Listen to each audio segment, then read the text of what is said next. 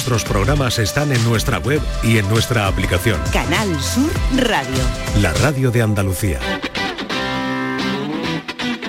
El pelotazo de Canal Sur Radio con Antonio Caamaño.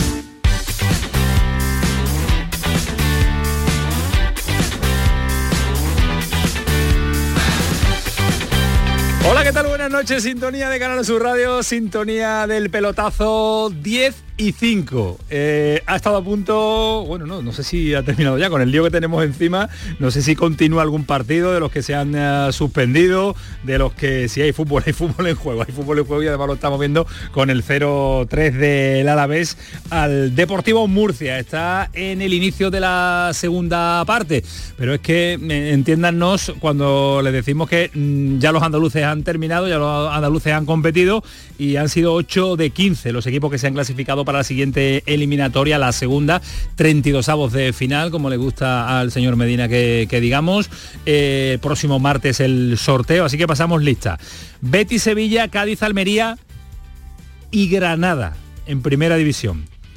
Málaga, Antequera y Linares, 8 en primera federación. Esto suma los ocho equipos. Pero hay que poner un, apóstrofe, hay que asterisco, hay que apostillar, ¿no? Hay que apostillar al respecto del asunto del Granada, porque el partido que ha vencido el conjunto nazarí con ese 0-3, sin demasiado sufrimiento y sin demasiados problemas ante el Arosa, pues el Arosa ha confirmado hace un instante que va a denunciar este partido y que va a denunciar al Granada por posible alineación indebida en la titularidad de Adri López el portero del conjunto de Paco López tiene 24 años y además con ficha del equipo filial, mayor de 23 que no puede jugar en esta competición.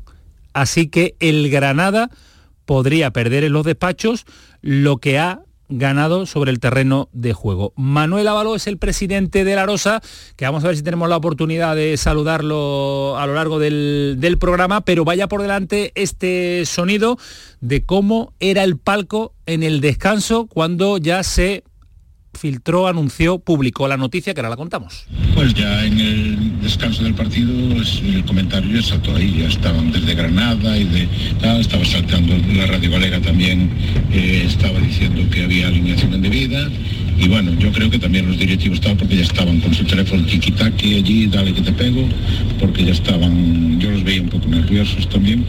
Este es eh, Manuel Ávalo, el presidente de La Rosa, que ya ha confirmado, como acaban de escuchar, eh, la denuncia por posible alineación eh, indebida. Es una noticia que revelan los compañeros de relevo. bueno, no sé, no sé si con el partido casi casi iniciado se dan cuenta de la alineación y de el portero no cumple la normativa o no cumple la edad para poder competir con ficha del segundo equipo, que esta es la clave. Es cierto que hay muchos equipos que han llevado al portero de menor edad para que no sobrepase este límite. Después Mal Medina, que ha estado pendiente a lo que hizo, por ejemplo, el Betis, hizo el Sevilla, el Zaragoza incluso, que ha tenido eh, el mismo o parecido problema, pero los compañeros de relevo daban eh, la información muy, pero que muy tempranito con el partido recién eh, iniciado.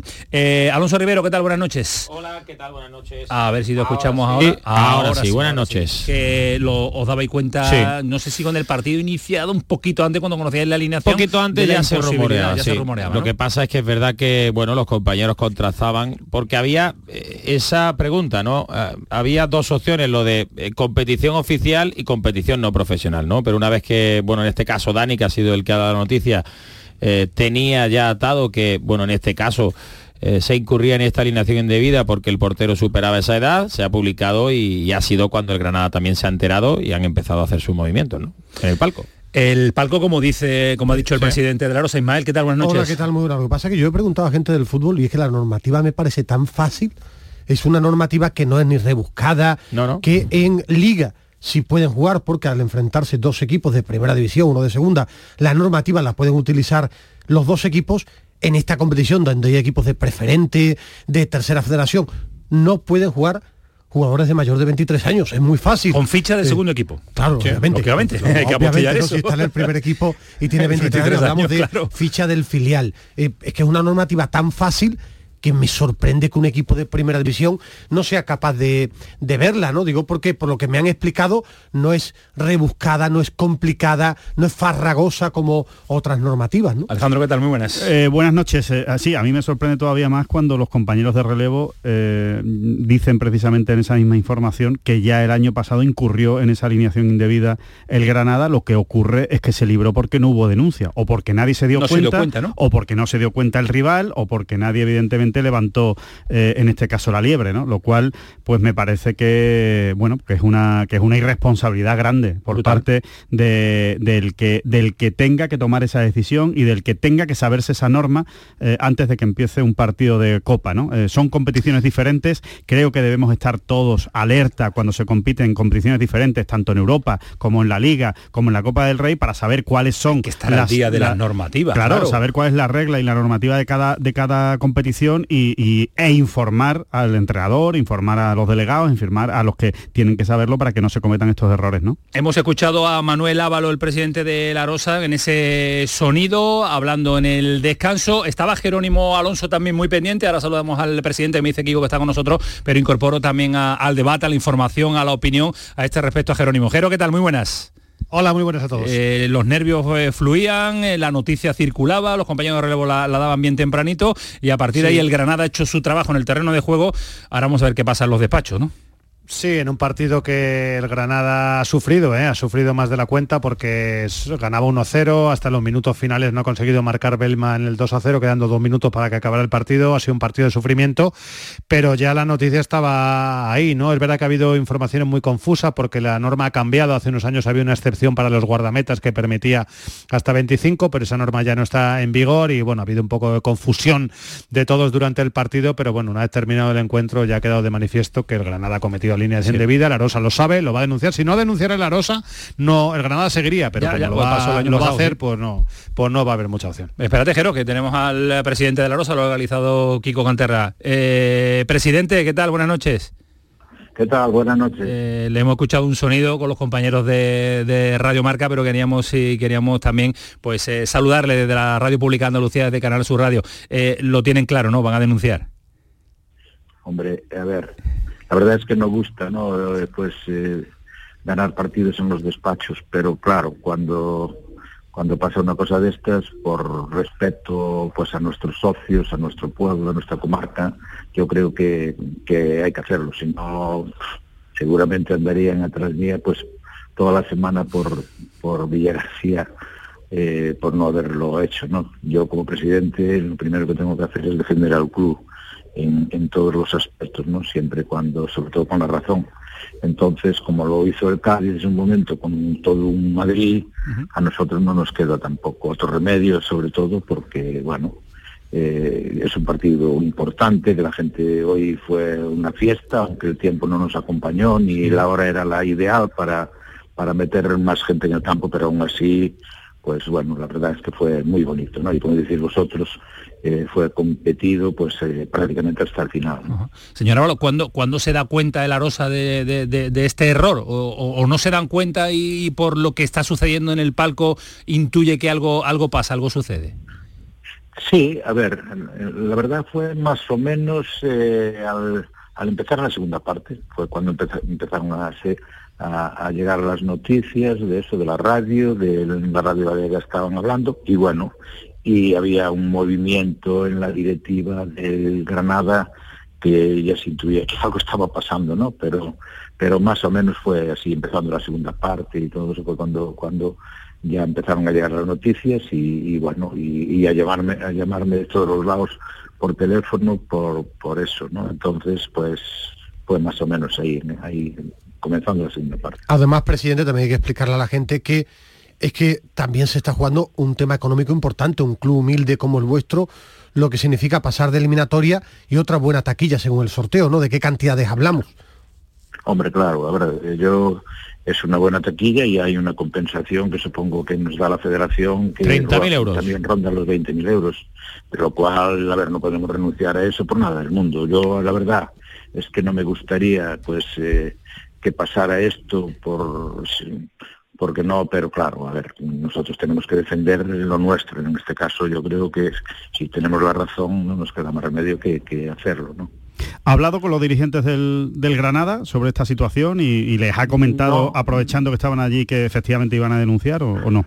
Pues no, no hablamos nada, porque en realidad, ya te digo, no había, yo veía que ellos estaban, eso, ellos tampoco no comentaron nada sobre eso, y yo tampoco, mientras no estaba seguro, no consultaba con el abogado, todo eso tampoco no, no, no me parecía, mm, a ver, por respeto a ellos y por respeto a todo, pues no, no entrar en ese tema, ¿no? Mientras no, no supiéramos más o menos y que nos, de alguna manera, que, ver que teníamos razón. Y, una vez han tomado la de... Aparte que ellos también se fueron rápido, ¿eh? claro. hubo sí, tenían vuelo rápido para, llegar a Granada. Y una vez han tomado la decisión de denunciar, ¿se han puesto en contacto la, gente del Granada con ustedes en, algún momento? De momento, de momento no, de momento no, nadie nos llamó ni nada, ¿eh? o sea, sí que las radios nos están llamando de toda de toda España, de todos los sitios, de Galicia y, de eso, y entonces eh, yo sé que para las once, once y media la tengo liada hoy con 10 diez,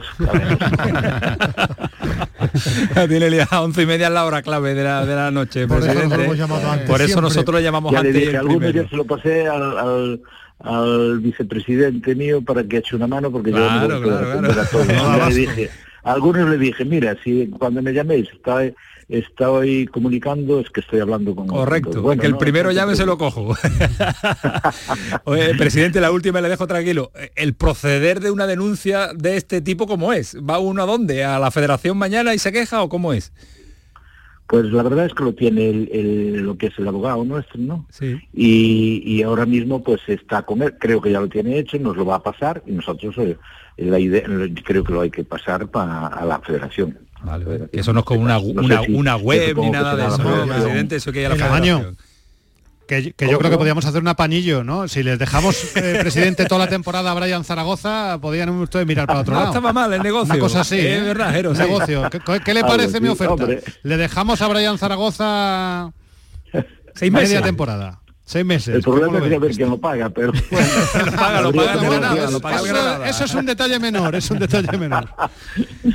bueno, no, yo creo que no sea. Eh, Zaragoza, yo creo que tiene que pensar en la liga también y que es lo creo que es lo que más eh, y nosotros también hay que decirlo, eh, porque nosotros, eh, ver, la Copa es verdad que económicamente nos vienen de maravilla y, y todo esto, pero pero también lo, primordial y lo que por lo que vamos nosotros es por sacar a este equipo de tercera división que tuvimos la desgracia de bajar porque a lo mejor nos equivocamos y tenemos que pensar en eso pero también es verdad que cuando te toca pues eh, un pellizquito de este es como si te tocara la lotería, entonces hay que aprovecharlo. Presidente, usted de todas formas lo vamos a intentar otra vez, no le vale Brian Zaragoza, consulte luego la almohada esta noche y ya mañana, no, no, no hay prisa, vamos a ver mañana, a lo mejor mañana cambia usted de idea.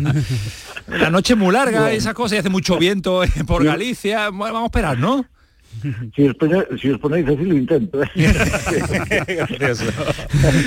bueno, señor Ávalo, Manuel Ávalo, gracias por atendernos y que le sea leve a partir de las once y media, ¿eh?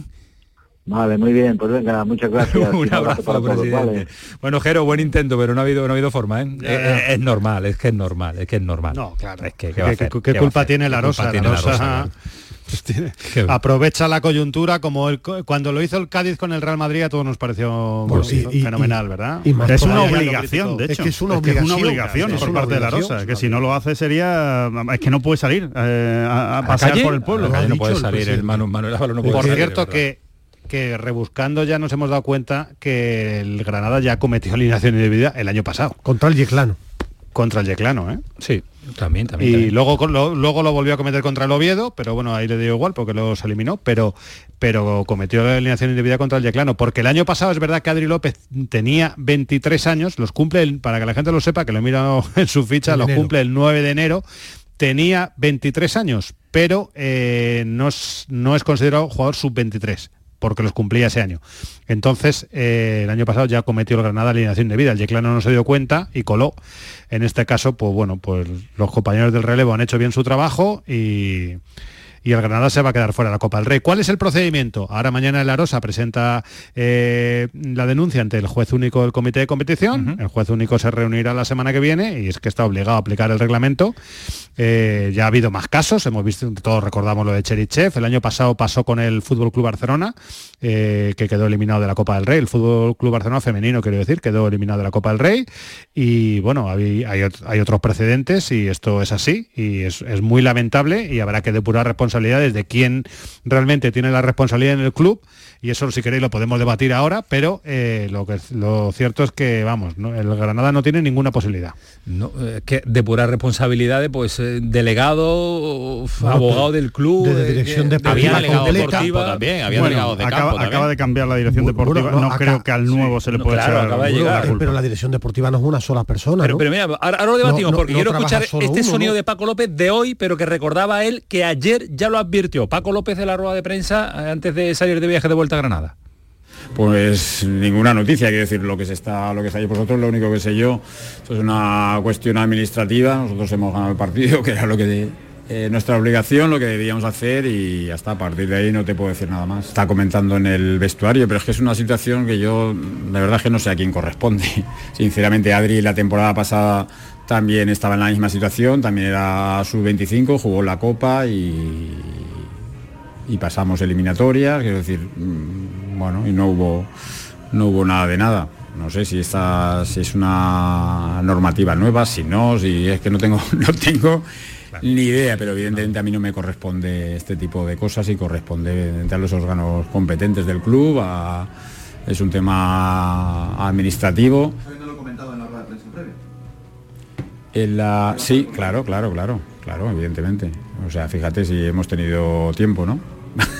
que ayer dijo que iba a jugar, y, ayer, eh, ya se podía ver. Pero ahí está el error. ¿eh? Eh, digo por fuentes consultadas al club, ¿no? Eso de sub 25, no, no. Es que sub 25 no es eso, es sub 23 porque no es una competición oficial y también ellos eh, se han ceñido mucho al artículo 190 que me decían mis compañeros de, una competición oficial que es verdad que recalca que puedes utilizar a este tipo de jugadores menores de pero 25 no copa porque juegas contra rivales que no pueden coger es que lo primero que una competición profesional o no profesional es que lo primero que refleja ¿no? el campeonato de España o Copa del Rey la Supercopa de España y la Copa Federación son competiciones oficiales de ámbito estatal y carácter no profesional de nivel aficionado. Porque juega la rosa. por lo tanto, precisamente porque juega la rosa, que no, que no le preguntas a cualquiera rápidamente de cualquier club y, te decían que obviamente había indicios de que se había cometido una legalidad. ¿no? A mí lo que me Yo quiero decir una cosa. El primero, y disparo el primero. A mí sí me parece que Paco López tiene responsabilidad yo lo siento mucho esto de decir ah no no sé a quién corresponderá esta este marrón que por encima de, Paco López Gero hay un gente que se dedica que sí, a que, también hay la normativa que también hay un armazón del club que también ha fallado pero el entrenador también tiene que saberse las normativas igual que si hace los cambios y, igual que ayer Paco López alertó a todo el mundo diciendo ojito que solo podemos tener siete fichas eh, tenemos que tener siete fichas profesionales todo el momento en el campo no podemos tener a más de cuatro chavales del filial igual que esa normativa se la sabe, se tiene que saber las demás. Yo creo que el entrador no. Pero ¿quién dice que no ha pues consultado y le han dicho que ok? Claro, es que yo creo que el entrenador... el tema. entonces el que le ha dicho ok... Ahí, ahí, es donde hay que indagar. las miradas. El entrenador antes de una competición dice, señores, ¿puedo eh, inscribir a todo el mundo? La normativa que dice... ¿Cuántos me puedo llevar? ¿Cuántos chavales del filial? Solo efectivamente del filial, tantos tiene que haber, porque la normativa, por ejemplo, dice siete jugadores del primer equipo. Siete tiene que haber, hay equipos que ponen ocho, pero tú puedes jugar cuando tienes siete, te, arriesga una expulsión y al lío. pero la normativa, te dice siete, no te dice ocho. Muchos juegan con ocho por el tema de una expulsión. Yo creo que el entrenador lo que pregunta, igual que en competición europea, ¿quién me puedo llevar y quién no? Y hay gente en los clubes que te dice, este señor sí, este señor no. Porque el entrenador lo que hace es la alineación. Después en el campo sí tiene que estar pendiente de los cambios, pero en los clubes profesionales de primera división, si tiene que haber gente en Secretaría Técnica, en distintos departamentos, que se sepa la normativa y que le diga al entrenador, usted puede contar con estos jugadores. Es como los cuando antiguos entran los extranjeros, ¿no? Tú, la normativa era tres, no podía poner a cuatro, ¿no? Correcto. Yo creo que se va a mirar y se va a rascar un poquito en el Granada porque no está el Granada para tirar competiciones y para hacer el ridículo que, ha hecho en el día de hoy. yo, yo iría un poquito más allá. Yo creo que eh, se pueden cometer errores en la vida, ¿eh? No, no, no, no, tenemos que aquí que, tener una masa. Sí, es grave, es grave, pero se pueden cometer errores leves y se pueden cometer errores graves. Todos podemos cometer errores. Yo lo que creo es que alguien debería dar la cara y decir, esto es lo que ha pasado, yo tenía entendido esto y yo soy el que he dicho que eh, podía jugar. Asumo la responsabilidad y a partir de ahí ya que el Granada tome la decisión que crea conveniente. No somos aquí nosotros nadie para poner y quitar a gente de sus cargos y de sus puestos, pero eh, por lo menos que alguien dé la cara y dé explicaciones. Eso sí es importante porque ahora mismo en el Granada se sabe perfectamente lo que ha pasado y se sabe quién ha sido el responsable o quién ha tenido la culpa de que se haya producido este error. Alejandro, yo por lo menos hay que ser claro. Que hay una cosa clara, yo ni mucho menos hablo en primera persona. A mí eso de tal señor tiene que estar de, dimitir, destituir, no, yo no soy nadie para. Ahora, que es una, una, un error muy gordo, sí, en un club profesional de primera división. En la primera eliminatoria. en segunda también. Sí, pero bueno, hablamos de cualquier club profesional. Sí, pero hablamos de predicción. Primera eliminatoria, juegas el jueves que ya se han jugado dos días antes eliminatorias para ver. Si queda igual, aunque juegue el martes, aunque seas el primero, hay una normativa clara que hay que leerse antes de empezar a, que, van pasando cosas, me refiero. claro. Que tú puedes ir viendo a ver qué pasa con lo con vamos, Vamos a ir eh, avanzando, a ver si Rafa Lamela tiene más información desde el interior del club, desde el Granada, cómo ha sido el, proceder. Jero, en lo, en lo, del partido no contamos, no tiene mucha historia, ¿no? Para ir para, ya, ya tiene, el partido no ha tenido mucha historia y ya tiene ninguna historia, ¿no? Porque ya lo que ha pasado en el césped no vale absolutamente para nada. Ha sido un partido en el que el Granada ha salido bien, ha jugado bien la primeros 20 minutos más o menos, eh, eh, dominando muy bien. En el 19 ha marcado Callejón y a partir de ahí el equipo se ha desenchufado totalmente. Ha dejado de jugar al fútbol, ha dejado de tener el balón, ha dejado de tener ocasiones y así ha estado sesteando en el campo hasta los minutos finales en los que teníamos un poco el miedo en el cuerpo de que el Arosa pudiera empatar. En una jugada dificilísima, casi sin ángulo, ha metido el 2 a 0. Famar ha metido dos minutos de, el 2 a 0, quedando dos minutos para que acabara el partido. Famar ha metido el 3 a 0 eh, instantes después, ya en el tiempo añadido. Y el Granada se ha llevado un partido que pasará a la historia, no por los goles, sino por la alineación de, pues de, Abril López. Gracias, Ger, un abrazo. Hasta mañana. Abrazo a todos. Hasta luego. Eh, Rafa Lamela, Granada, ¿qué tal? Buenas noches. ¿Qué tal? Buenas noches. Vaya, vaya, vaya, no quiero decir lo que papelón. papelón, sí, porque iba a decir otro, otro término. Y cómo se oscurece un, bueno, un partido, una victoria del Granada, cumplir el objetivo de superar esta primera eliminatoria. No sé si habéis rascado un poquito, si habéis llamado y sabéis quién, a quién es, que nosotros no queremos mirar a nadie, pero por informar también a la gente de, Granada, que yo creo que se lo merecen, eh, dónde van, dónde van las culpas o quién es el, máximo culpable de esta decisión? A ver, como habéis desarrollado bien el tema, yo por añadir algo importante, a ver, ahora mismo la plana mayor de Granada está subido en un avión, están volviendo de, desplazamiento y, claro, pues, es complicado hablar con alguien. Lo que sí sé más o menos es la estrategia que están preparando sus abogados y es eh, diferenciar en que Adri López eh, forma parte del Recreativo Granada, que no es un equipo filial, sino dependiente del Granada Club de Fútbol. Estoy intentando leer la normativa para apreciar la diferencia entre ser equipo filial y dependiente y si concurre alguna diferencia y puede ser sub-25 el portero o no, que es lo que aplica en la liga. Y todavía no llega al punto donde se confirme esto, ¿no? Pero hay un abogado, un especialista en derecho deportivo, que al parecer es uno de los asesores de Granada, que por lo menos está ayudando a Granada en todo esto, que está defendiendo esta postura y creo que es la que están intentando pues, los letrados del club, que claro, esos son inaccesibles ahora mismo, ¿no? habría que hablar con algún portavoz oficial de, la entidad, están intentando pues, buscar ese resquicio ¿no? para agarrarse ahí, ¿no? dentro del periodo de alegaciones que tengan a la denuncia que va a interponer la Rosa, como, como es lógico y normal y como ha confirmado su presidente. Eh, bueno, eh, por lo que deducimos de tus palabras, lo va a pelear en los despachos, por lo menos eso, ¿no? Lo va a pelear porque lo va a pelear, eso está claro. Ve alguna eh, posibilidad mínima, pero, pero se quiere agarrar a algo, claro. Yo tengo el reglamento ahora mismo de la Real Federación Española de fútbol, intentando ver, apreciar ahí en, algunos de sus puntos esas diferencias entre filial y equipo dependiente para ver si, porque claro, el, equipo dependiente está en la primera federación, que es una categoría eh, semiprofesional, en fin, aquí hay un poco un galimatías que, que ya empiezo que, no, lo que me sorprende es que sea dependiente o no dependiente, eh, al no ser competición oficial no puede jugar nadie mayor de 23 años que esté en un equipo menor, ¿no? Eh, o sea, no pertenece a la primera plantilla, no tiene ficha de la primera plantilla. él no tiene ficha de la primera plantilla, pero, pero, pero no sé hasta qué punto la normativa que sí aplica en Liga, que sí puede jugar, porque ya, pero Liga, Liga sí es una competición profesional, por lo tanto. Sí, la distinción entre categorías la tengo muy clara y, es lo que estamos nosotros también difundiendo a raíz de, la información, la primicia que, dieron los compañeros de relevo, que estamos todos siguiendo evidentemente y recabando reacciones. Yo lo que estoy diciendo simplemente es dónde se puede agarrar dónde se están agarrando, los, dónde se están agarrando los abogados del club y por dónde van los tiros y que están intentando diferenciar filial de equipo dependiente y a raíz de ahí encontrar un resquicio claro incluso un vacío legal Rafa incluso un vacío legal que pudiera, que, Bernardo que lo tenemos eh, pinchado nos va a contar la diferencia entre un equipo filial y dependiente porque lo porque lo, maneja habitualmente. Bernardo qué tal buenas noches. Muy buenas noches Camaño. Eh, ¿cuál es la, la diferencia un conjunto filial es aquel que mantiene un acuerdo de filialidad entre dos clubes diferentes. Por ejemplo, en Andalucía, históricamente en el fútbol base, el San Félix con el Málaga, el Calavera con el Sevilla, eh, el Calavera con el Real Betis, perdón, y el Altair con el Sevilla. Y un equipo dependiente es un conjunto que depende de la estructura y está incluido dentro de la estructura del propio club. Por tanto, el Recreativo Granada es un conjunto dependiente. Por error, todos hablamos de conjuntos filiales, pero federativamente hablando en realidad son conjuntos dependientes y filial es aquel club que ejerce como club satélite y mantiene acuerdos de filialidad. Vale, pero yo creo que la clave... Y un filial, por ejemplo, un jugador que con ficha de un filial no podría participar en el otro club, en el club matriz. Sí, en el caso de los dependientes.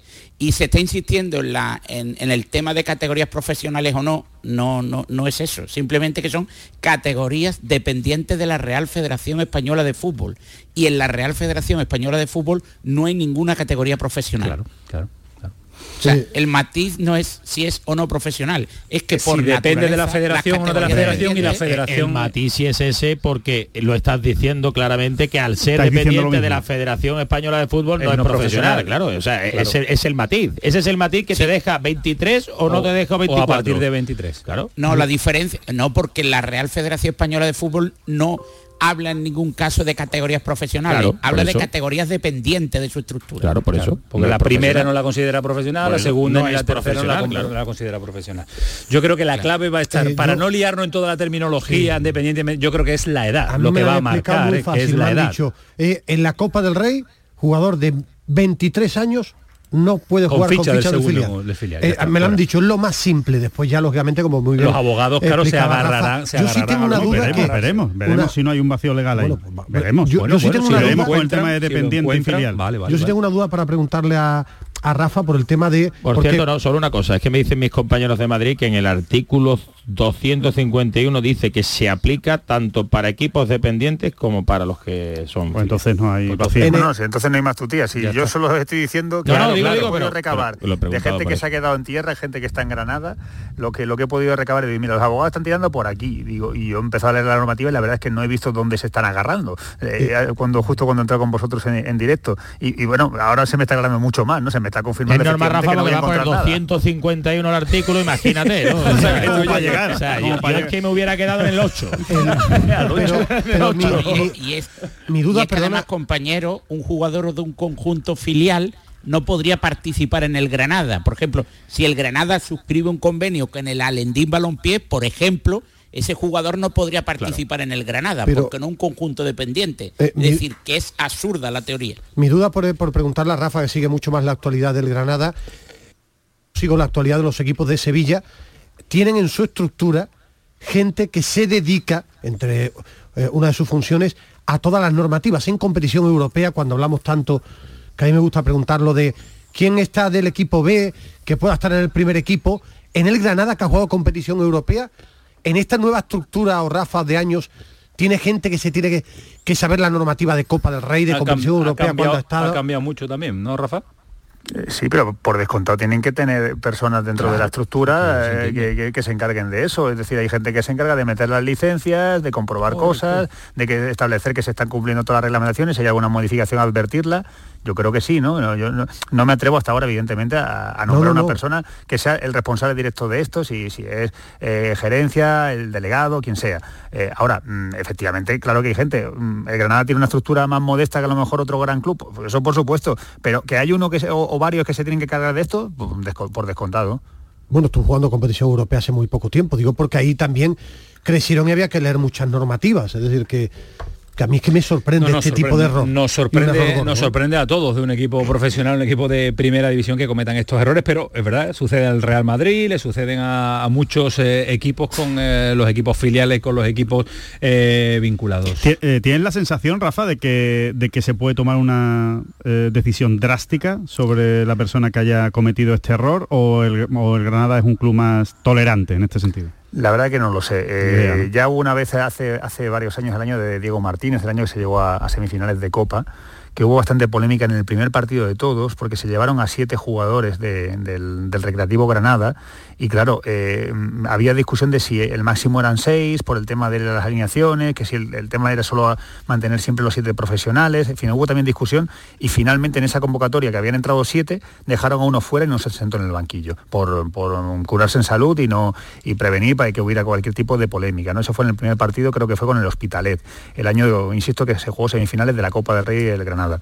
Y, ahora pues no sé, no sé, la verdad es que ya digo, me, me un poco eh, que no se están desplazando en autobuses, van en avión y claro, los, que, toman las decisiones están volando. Eh, ahora mismo están sin cobertura, les estarán pitando los oídos, pero, que cuando abran el móvil, imagínate los mensajes. Tiene que estar bueno, tiene que estar, tiene que estar bueno ese avión de Lo bien que les ha venido. a Granada. Insisto, nuestro objetivo no es buscar culpable, ¿eh? ni nuestra idea es buscar un culpable, sino contar lo que está sucediendo, contar cómo ha sucedido, pero es un tema gordo. No, no, nuestro, objetivo sí es buscar el culpable. No, pero no señalar al culpable. Lo que no tenemos que juzgar pues Pero que buscar al culpable, claro que sí. ¿Quién es el responsable?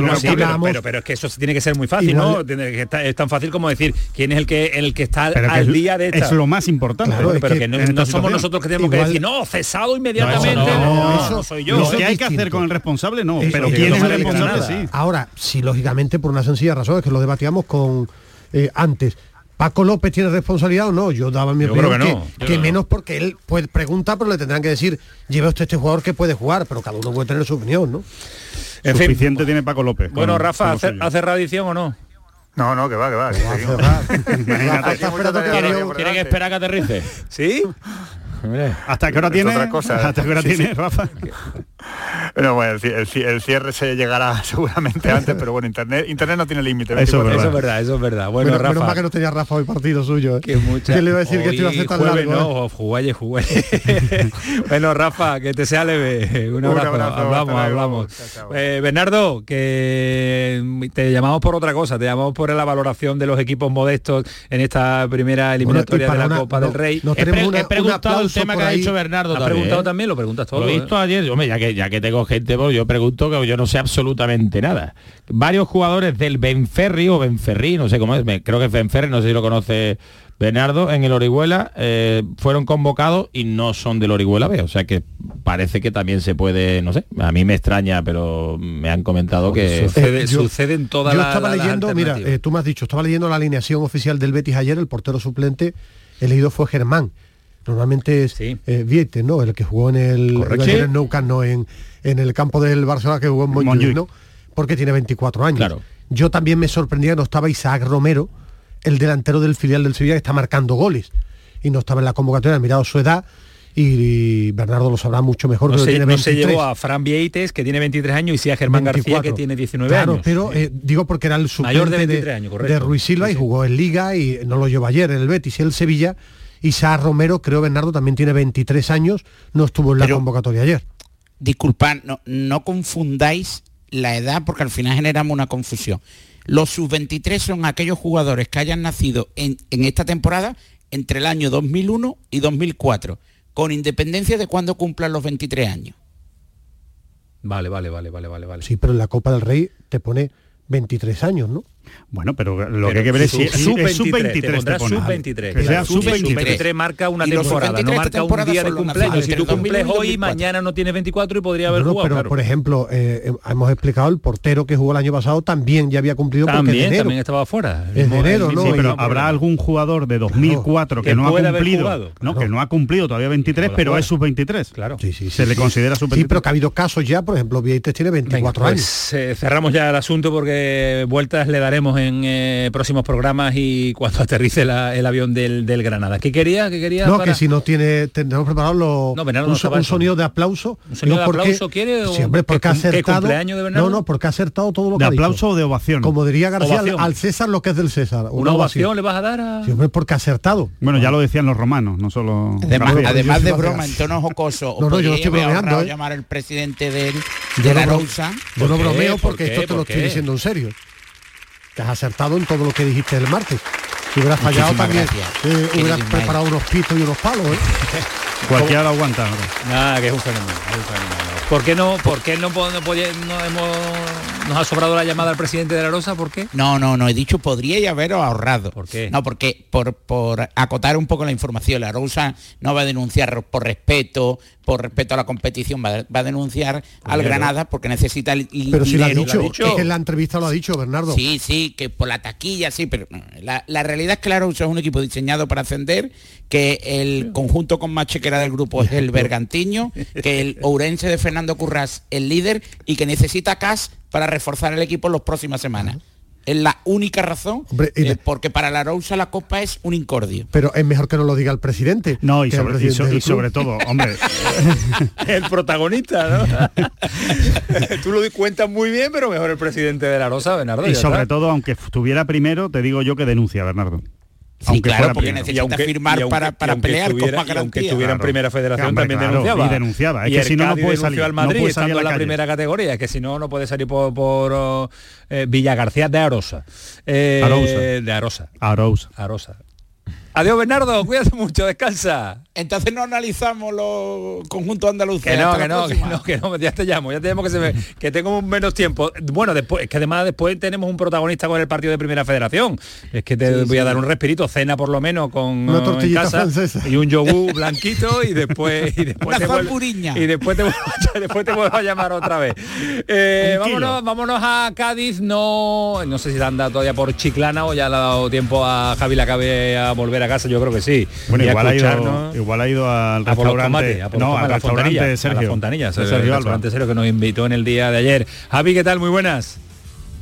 Buenas noches, anda como invitan en malos sitios a vosotros. ¿eh? Fontanilla, ¿eh? eh tú estás invitado también tú para hacer el pelotazo allí. Lo que pasa es que no ha superado la eliminatoria, la idea era que si eliminaban al Villarreal no íbamos todos a Coni a, cenar una...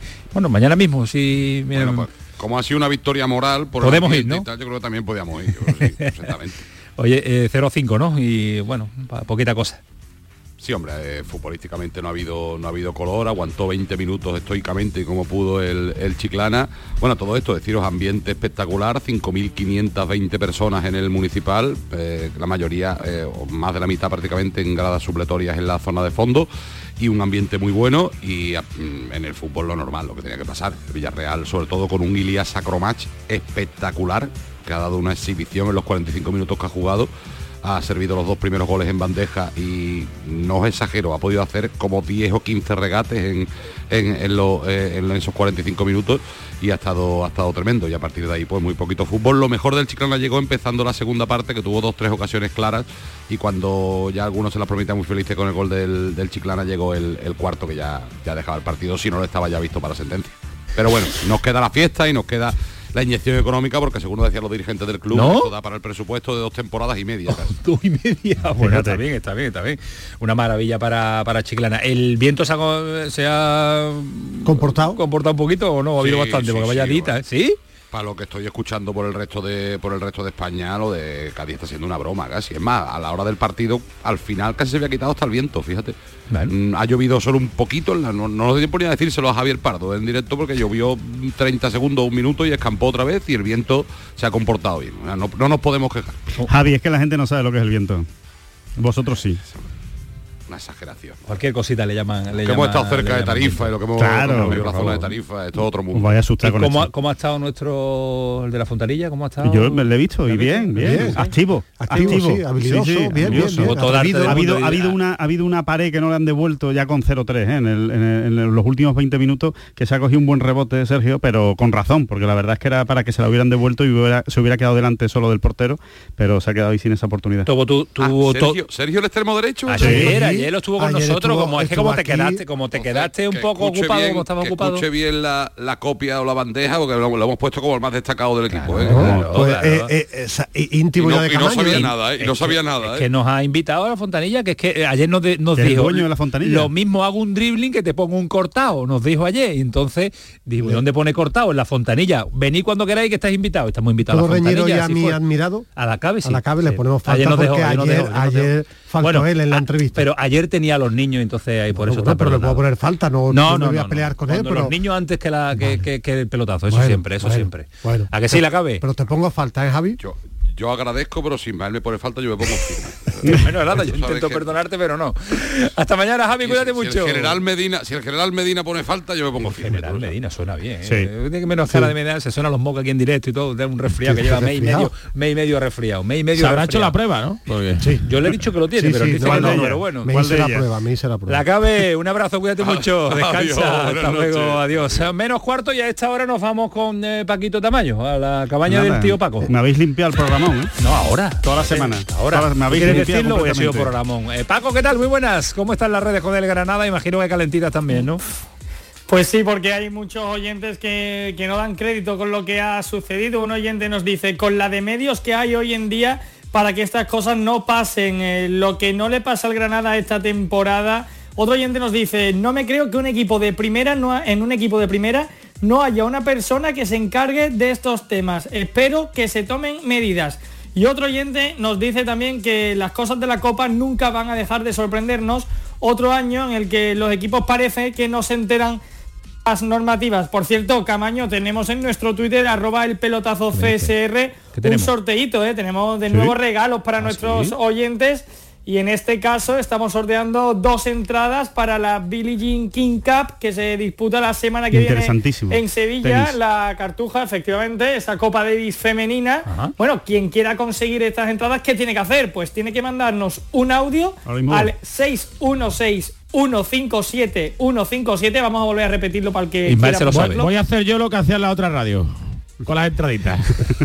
616-157-157 y nos tienen que comentar eh, que qué final recuerda eh, con más emoción de un jugador o jugadora español. No hace falta que sea de Copa del Rey, de Copa Davis. Vale, Puede vale. ser una final de Wimbledon, de Roland Garros, lo que ellos quieran.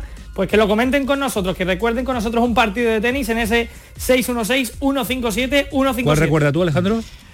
Yo creo que hay que, que, hay que, que, hay que recordar el mejor partido, el Nadal, mejor Nadal, Federer de Wimbledon, la sí. primera victoria de Pues de, yo de recuerdo Nadal. la primera vez que vi a Nadal en Sevilla en Copa Davis, la, la Copa primera vez que contra, lo conocí. Vais a vivir de eso toda la vida. O sea, la ¿eh? primera vez que lo visteis en directo. Gana un en título, directo, ganaba directo. un título y la fotito en en, aquí en Sevilla. Con su y- majestad, la- su majestad aquí. Fue la primera vez que jugó en directo. Ay, los Yo palos me, en quedo, directo. yo me quedo en, Antique, cuando lo vi en Antique a, Rafa Nadal. Eh, hemos tenido dos partidos suspendidos. Efectivamente, de dos partidos suspendidos por, el tiempo. Copa. Segoviana Sestao, que se va a jugar la semana que viene. Ese ya está confirmado. Y el Artesen, Arteseneta contra no, léelo bien, anda, léelo No, bien no, más no, lento. porque además te y léelo más lento. el partido Real Zaragoza. Arceneta. Arceneta. Arceneta. ¿Cómo? Arceneta. Arceneta. Arceneta. Sí, pero con los Ah, mocos vale, que con los también mocos y ¿De remarque. Pues no lo sé. Vasco, tiene pinta. Tiene pinta de vasco. sí. Pinta de Vasco, ¿no? 22 Que no se sabe 47 todavía cuándo se Manu, Manu, vámonos, métele, métele, métele la cosita que le gusta, porque hoy quiere decirlo, hoy sí, hoy tiene fin, buena voz, fin, tiene buena por voz. fin. Hoy, Programón. vámonos, el pelotazo, ganar su radio. El pelotazo de Canal Sur Radio. Con Antonio Caamaño. Los fines de semana nos despertamos en los mejores rincones de Andalucía para que conozcas su historia, su cultura, sus curiosidades, sus leyendas. Te invitamos a conocer una Andalucía llena de talento, hermosa, fascinante y única. Andalucía nuestra. Los sábados y domingos desde las 7 de la mañana en Canal Sur Radio con Inmaculada González. Contigo somos más Canal Sur Radio. Contigo somos más Andalucía.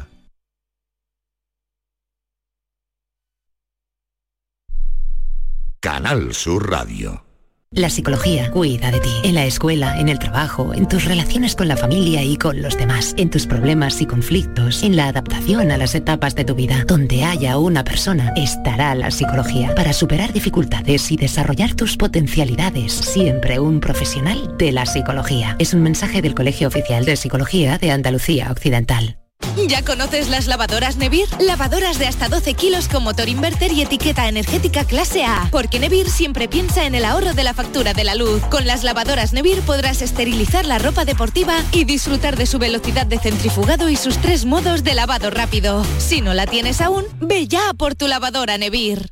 Llega el sorteo 11 del 11 de la 11. El sorteo que más da. Espera, espera, espera. Otra vez. ¿Cómo que qué más da? ¿Qué más te dará a ti? Que son 11 millones. Vamos a ver si así se entiende. Es el sorteo que más da porque además de los 11 millones da 11 premios de un millón. Pues a mí un 2, 3, 4, 5, 6, 7 y hasta 11 millones no me dan igual, ya te lo digo. Pues eso te estoy diciendo, que es el que más da. Sorteo 11 del 11 de la 11. Un premio de 11 millones y 11 premios de un millón. El sorteo de la 11 que más premios millonarios da.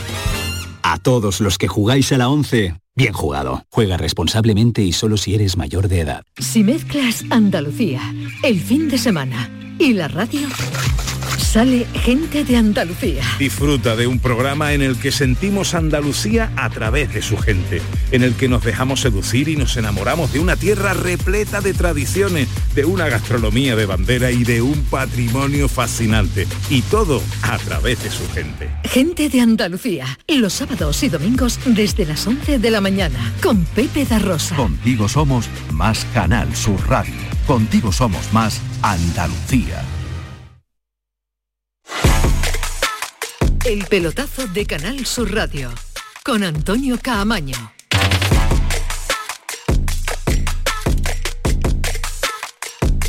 Le ponemos el punto y seguido a la Copa del Rey que se va a sortear el próximo martes con dos partidos, como decía Imer Medina, que no se han disputado, que han sido aplazados eh, para no tiene fecha, todavía. No tiene fecha, importantísimo ese partido, ya lo contaremos eh, la próxima habrá, semana. habrá, dos, eh, dos, eliminatorias de contra el vencedor ah, de... ah, eso es. Has mirado, que no es horrible. no es un equipo vasco, ¿no? No, es un equipo de Castellón, de la Comunidad Valenciana, el Artseneta.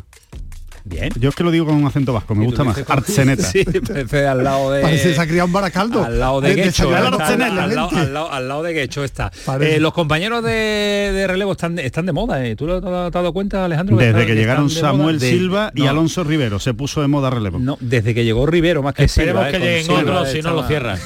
si, no, si no, no hay forma. Ya, un año hemos robado ya, Camaño. Un año hemos robado ya. Sí, un, un año, un año, un año de maravilla. Hoy también habéis sacado que el asunto, el asunto Rakiti, que Rakiti puede tomar el ejemplo de Sergio Pero Ramos. Sí, Sevilla quiere que tome Rakiti. Lo que no sabemos qué piensa bueno, Rakiti. Bueno, bueno, bueno, no, Rakiti, yo, a ver, yo tuve una entrevista a con él. la noticia de posible, sí. posible renovación muy, muy, sí. muy, muy, muy a la baja, o como la que hizo Sergio Ramos. Tan a la baja como en torno a siete brutos estaríamos hablando. Es verdad que no son los dos brutos de Sergio Ramos. Eh, yo el titular lo que vengo a decir es que es una, digamos, un jugador importante que va a bajar mucho las cantidades que el club ya sabes que para la temporada que viene se quiere reducir hasta conseguir que el 70% del presupuesto, que es lo que quiere conseguir el club en un par de temporadas, sea el, el, lo que se gaste en el salario de los futbolistas. A día de hoy creo que está en torno casi al 86-87, hay que bajar todavía mucho más y esa es la intención.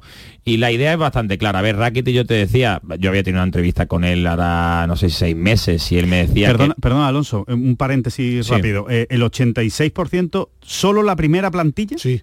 Sí, sí. O sí, todos sí, los sí. futbolistas. Y... No, toda la, la, no, no, la, la, plantilla. la primera plantilla. Entre los que está, por ejemplo, Jan Usá, que estaba ayer, bueno, los Cancerido. Se ha bajado algo. Antes tú sabes que era todo el dinero en el campo y estaba por encima del 90%, y eso lo sabéis mal. Es decir, eso eran cantidades... Eso, eso es insostenible. insostenible. Eso es insostenible. Claro, claro bueno, era sostenible porque se hacían con, eh, al final de temporada, los traspasos, claro. ¿no? que daban plusvalía y se equilibraba claro, cuenta. Te Ese, equivoques un año claro, pero por eso siempre, equivocado dos, por eso pues... siempre se ha hablado de un modelo arriesgado pero exitoso porque, claro, al obtener objetivos deportivos se revalorizaban los lo, futbolistas lo siempre lo, había algunos que vender. Lo ¿no? del modelo eh, Euro se utiliza muy a la ligera y tiene muchos errores, muchos matices que son errores, porque para lo, para lo que quieren es pero si volver modelo, al modelo, el modelo si es... Un modelo el, sostenible no, en el, el, tiempo, que lo han mantenido mucho son, tiempo. El ¿eh? modelo son jugadores buenos, y se puedan vender. Bueno, ya barato. Sí, bueno. Eh, bueno, bueno en Nesiri, en era, el modelo. En Nesiri fueron 20 kilos barato, y está vendiendo bien. Keita era barato. pero, que eh, llegara Sergio Ramos hace cinco años era imposible con esta edad, que llegara Rakitic tampoco pero era que posible. Es joven, es joven Nianzú y está rindiendo muy mal. Claro, que pues lo firmaron con una edad y lo vendieron. el modelo, el modelo se basaba en el éxito, en, las decisiones. Todo o nada. Lo, que vengo a decir es que, bueno, eh, evidentemente con... Perdón por el paréntesis. No, yo decía que Rakitic tenía muy claro que él eh, había tenido incluso este verano propuestas de Arabia y que, bueno, su familia, concretamente su mujer, no se quiere mover ya de aquí, se está haciendo una, una, obra importante en su casa y que él quiere quedarse a toda costa, porque además la idea está haciendo, no sé cómo se llama, pero no es director deportivo, es algo más que eso, está estudiando algo de eso, y a él le encantaría seguir vinculado al club cuando se retire, ¿no? Por lo tanto, la sintonía es total, no hay conversaciones todavía porque el club quiere esperar un poco a que sobre todo se inicie el próximo año para ver con qué jugadores se cuenta y con qué jugadores no se cuenta de los que terminan contrato, hay jugadores que lo van a tener complicado. ¿Víctor Horta es partidario? Bueno, Víctor Horta eh, es partidario de que los números de Rackety están ahí y que si el jugador acomoda, como así parece, y la sintonía que tienen todos, de lo poco que han hablado, su salario a lo que puede pagar la entidad, vería con buenos ojos que a este nivel, el año pasado creo que jugó casi 40 partidos y este año pues va, va también por esos números, ¿no? Yo creo que no va a haber problema en ese sentido Rakitic tú sabes también que tiene, al margen de ser un jugador importante y capitán, eh, mucha amistad con gente importante dentro del club, por lo tanto está bien visto y a mí me da que esto no va a haber ningún problema en cuanto se plantee. Desde el punto de vista Habrá unos objetivos también, ¿eh? objetivos por partidos, incluso por competiciones para que él pueda incrementar esas cantidades. Desde el punto de vista deportivo, ¿es un jugador eh, para renovarlo? A mí no me sobra Rakitic en una plantilla si realmente se reduce el, salario y, se, y, evidentemente se pone un escala, en el escalón que tiene que estar Rakitic. Rakitic ya no es la estrella del equipo, no es el jugador más importante, pero si él se, coloca en un segundo escalón eh, del equipo, incluso en un tercero, eh, sabiendo que, le va quedando cada vez menos días de, fútbol, a mí desde luego no me sobra eh, Rakitic. Bueno, yo creo que, es lo que menos tiene que pensar al Sevilla ahora mismo, renovar a Rakitic. Creo que a final de temporada, Eso es final de temporada.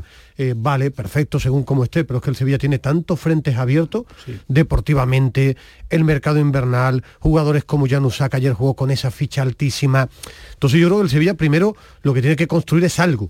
Mi duda es qué quiere construir porque como va dando tantos bandazos, yo no sé qué quiere construir. Tú me dices, que tiene una plantilla del Sevilla con una ficha más baja, eh, debe estar. Sí, pero bueno, ¿con qué plantilla? Claro, y Navas y qué va a pasar con el futuro de Sergio Ramos y, qué Sevilla quieren hacer y cómo termina esta temporada, que se juega una barbaridad. De Sergio Ramos digo que tampoco es planteable, ¿no? si no, ninguno, no, no, es que yo creo que el Sevilla no tiene que plantear ningún futuro primero porque no sabe que va a jugar el año que viene. es que se quedan siete meses de, temporada. yo te entiendo, Ismael, pero todos los equipos trabajan a perspectiva de, lo que sucede a 30 de junio. Y, a ver, los directores deportivos ahora paran y que tú me has preguntado a mí, tú. No, claro, no sé, te entiendo. Y yo creo que el Sevilla no tiene que mirar renovaciones de Pero para ser honesto, Ismael, o sea, la información habla claramente de que no hay conversaciones. O sea, es decir, el Sevilla no está trabajando ya para cerrar a Rakitic. Yo no estoy discutiendo tu información que es muy buena. Caballo me ha dicho, ¿tú qué crees? Mi opinión como periodista es que el Sevilla, es que el Sevilla creo que no tiene que mirar ni el futuro de Rakitic, de Navas, ni de Fernando, ni de Ramos, hasta ver cómo termina la temporada y qué va a ser del año que viene. Yo creo que hay futbolistas especiales por muchas cosas. Rakitic estará mejor o peor. No es igual de especial? Claro, también. Pero es otro tema que también se va a tratar. O sea, no es el caso de Sergio Ramos, por ejemplo. Es un futbolista que, bueno, tendrá un sentimiento sevillista que nadie va a negar, pero acaba de llegar después de haber tenido muchos problemas con el club y sí su futuro seguramente se va a mirar mucho más a largo plazo hasta el final de temporada. No es Rakitic un jugador que en las dos épocas ha dado mm, títulos y con, siendo eh, figura indiscutible, porque a día de hoy por su tranquilidad le gustaría que lo renovaran antes. Hombre, por todas las partes. Si en enero el jugador sigue jugando, no hay ningún tipo de problema y se adecúa su salario a lo que el club quiere de cara a la próxima temporada con 35 años, yo estoy con Alejandro. Más allá de lo que construyas, que lo tendrá en mente Horta, más allá de lo que pase en el mercado de invierno, que puede pasar de todo, ¿eh? de traer jugadores que mejoren, de que salgan jugadores que arrastra ficha, a que jugadores titulares, que el club lo tiene muy claro, hay tres, cuatro señalados, vengan ofertas interesantes porque les quedan un año más y también van a salir. o sea, no, no, va a haber problema en eso. O sea, yo, a ver, eh, por, por, matizar, eh, yo me preguntas a día de hoy eh, qué pienso de una renovación de Rakitic a la baja y creo que, que, que no sobra Rakitic en el Sevilla. Ahora estoy totalmente de acuerdo con Ismael. Yo creo que con Rakitic te sientas el 30 de mayo no te tienes por qué sentar antes. Rakitic se quiere quedar.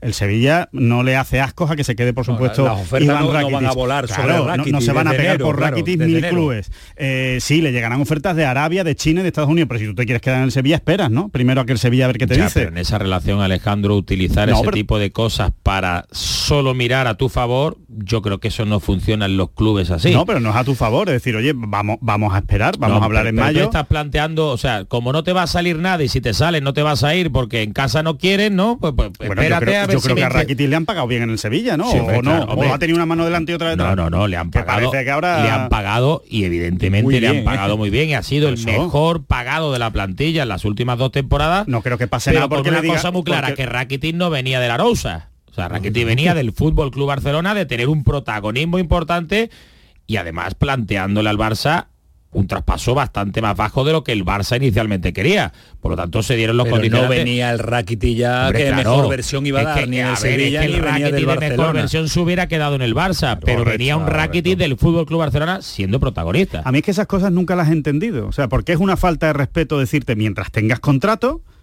nos sentamos cuando acabe tu contrato o un mes antes de que acabe tu contrato. si quiere que lo tengo que hacer en diciembre o en enero. Yo no he dicho que sea una falta de respeto, he dicho que el planteamiento que tú has dicho... que hay jugadores especiales con los que hay que tener un tratamiento bueno, hay más, especial con Navas, se ha hecho, ¿no? Con Navas que es más especial todavía se ha hecho en su momento, ¿no? no se ha esperado hasta final de temporada para terminar su contrato y plantear una continuidad. Planteo un argumento más. Una temporada desastrosa del Sevilla te llevaría a condicionar eh, eh, fichas o renovaciones de los veteranos por eso te decía que... O no, o lo tienen claro. Haga lo que haga el Sevilla, se cuenta con Rakitic. que yo creo que variaría es que a día vista, insisto, que la temporada pasada fue de los que más jugó. Este año ha tenido entrenador, ha seguido jugando, ha venido otro, pero tiene una edad, tiene una edad y tiene un peligro. Tiene un peligro, se puede lesionar, puede tener una lesión grave. ¿Qué, necesidad hay? Es que yo lo que no entiendo es la, la necesidad. Rakitic no, se va a quedar sin equipo, porque no se va a quedar sin equipo. Yo estoy convencido que el Sevilla, si por lo que fuera, por lo que fuera, decide no renovarlo y Rakitic se quiere quedar en Sevilla, va a tener sitio en el club. Es que,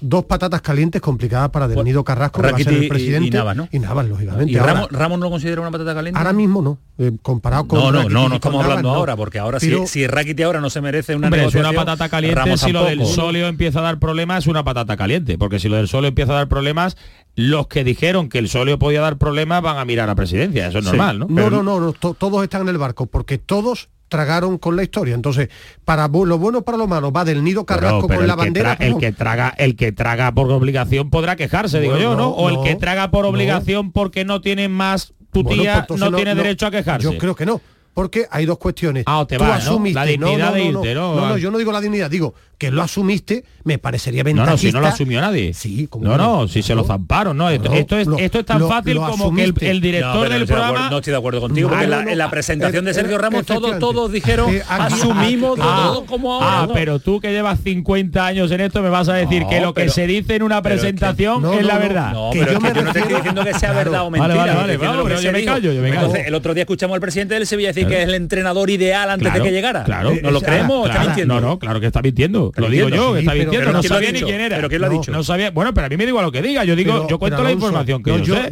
Pero no es información. Yo lo que me refiero es que la decisión es desde el nido Carrasco que todos asumieron por contrato, por responsabilidad yo creo que va a salir bien. Si no sale bien, eso no lo puedes saber tú. Eso no puedes saber tú, Yo no puedes saber si sale bien un solio o no, Ismael. No, no. Vamos a ser más... Yo no digo el solio, yo. Tú me pediste mi opinión. Te voy a preguntar, ¿tú crees que Víctor Horta asumió, asumió y hizo suya la idea del nido asumió entonces pero qué es asumir entonces vamos a ir a que en tu contrato porque nadie se tiene que ir el presidente te dice que haces eso lo hace lo que cuando uno lo asume eso es acatar. yo creo que bueno, cuando lo asume o la catas me parece lo mismo. sí lo que me parece ventajista guardarlo matiz guardarlo si hay un matiz importante asumir es sin revelar o sea lo asumo a ti a ti me la trago me la trago me la trago a ti a ti tu jefe de relevo te manda a un y no lo viaje. Me callo porque no puedo hacer nada. Lo no que lo no vale es cuando ya has llegado allí, ya te dije que no tenía premio, no. Claro, claro que lo diré porque ya lo dije antes. Bueno, pues creo. Hombre, estamos hablando de un consumo interno. Dentro del club, evidentemente, se sabrá quiénes son más responsables o son menos responsables de, las, de las decisiones. bueno, estamos hablando también de una de un, de un futuro que a lo mejor no se da. a lo mejor no tiene nadie que asumir el error que Sergio Ramos ahora. Estamos hablando de, las patatas calientes. No, de, una, de una posible patata caliente. No, hay varias. Para mí hay una muy clara una muy clara que dentro de una semana hay tres partidos antes del parón donde hay una patata caliente que si no aparecen resultados tendrán que sentarse presidente, Diego Alonso, Víctor Horta y Pepe Castro, porque el cambio de entrenador fue para resultados inmediatos.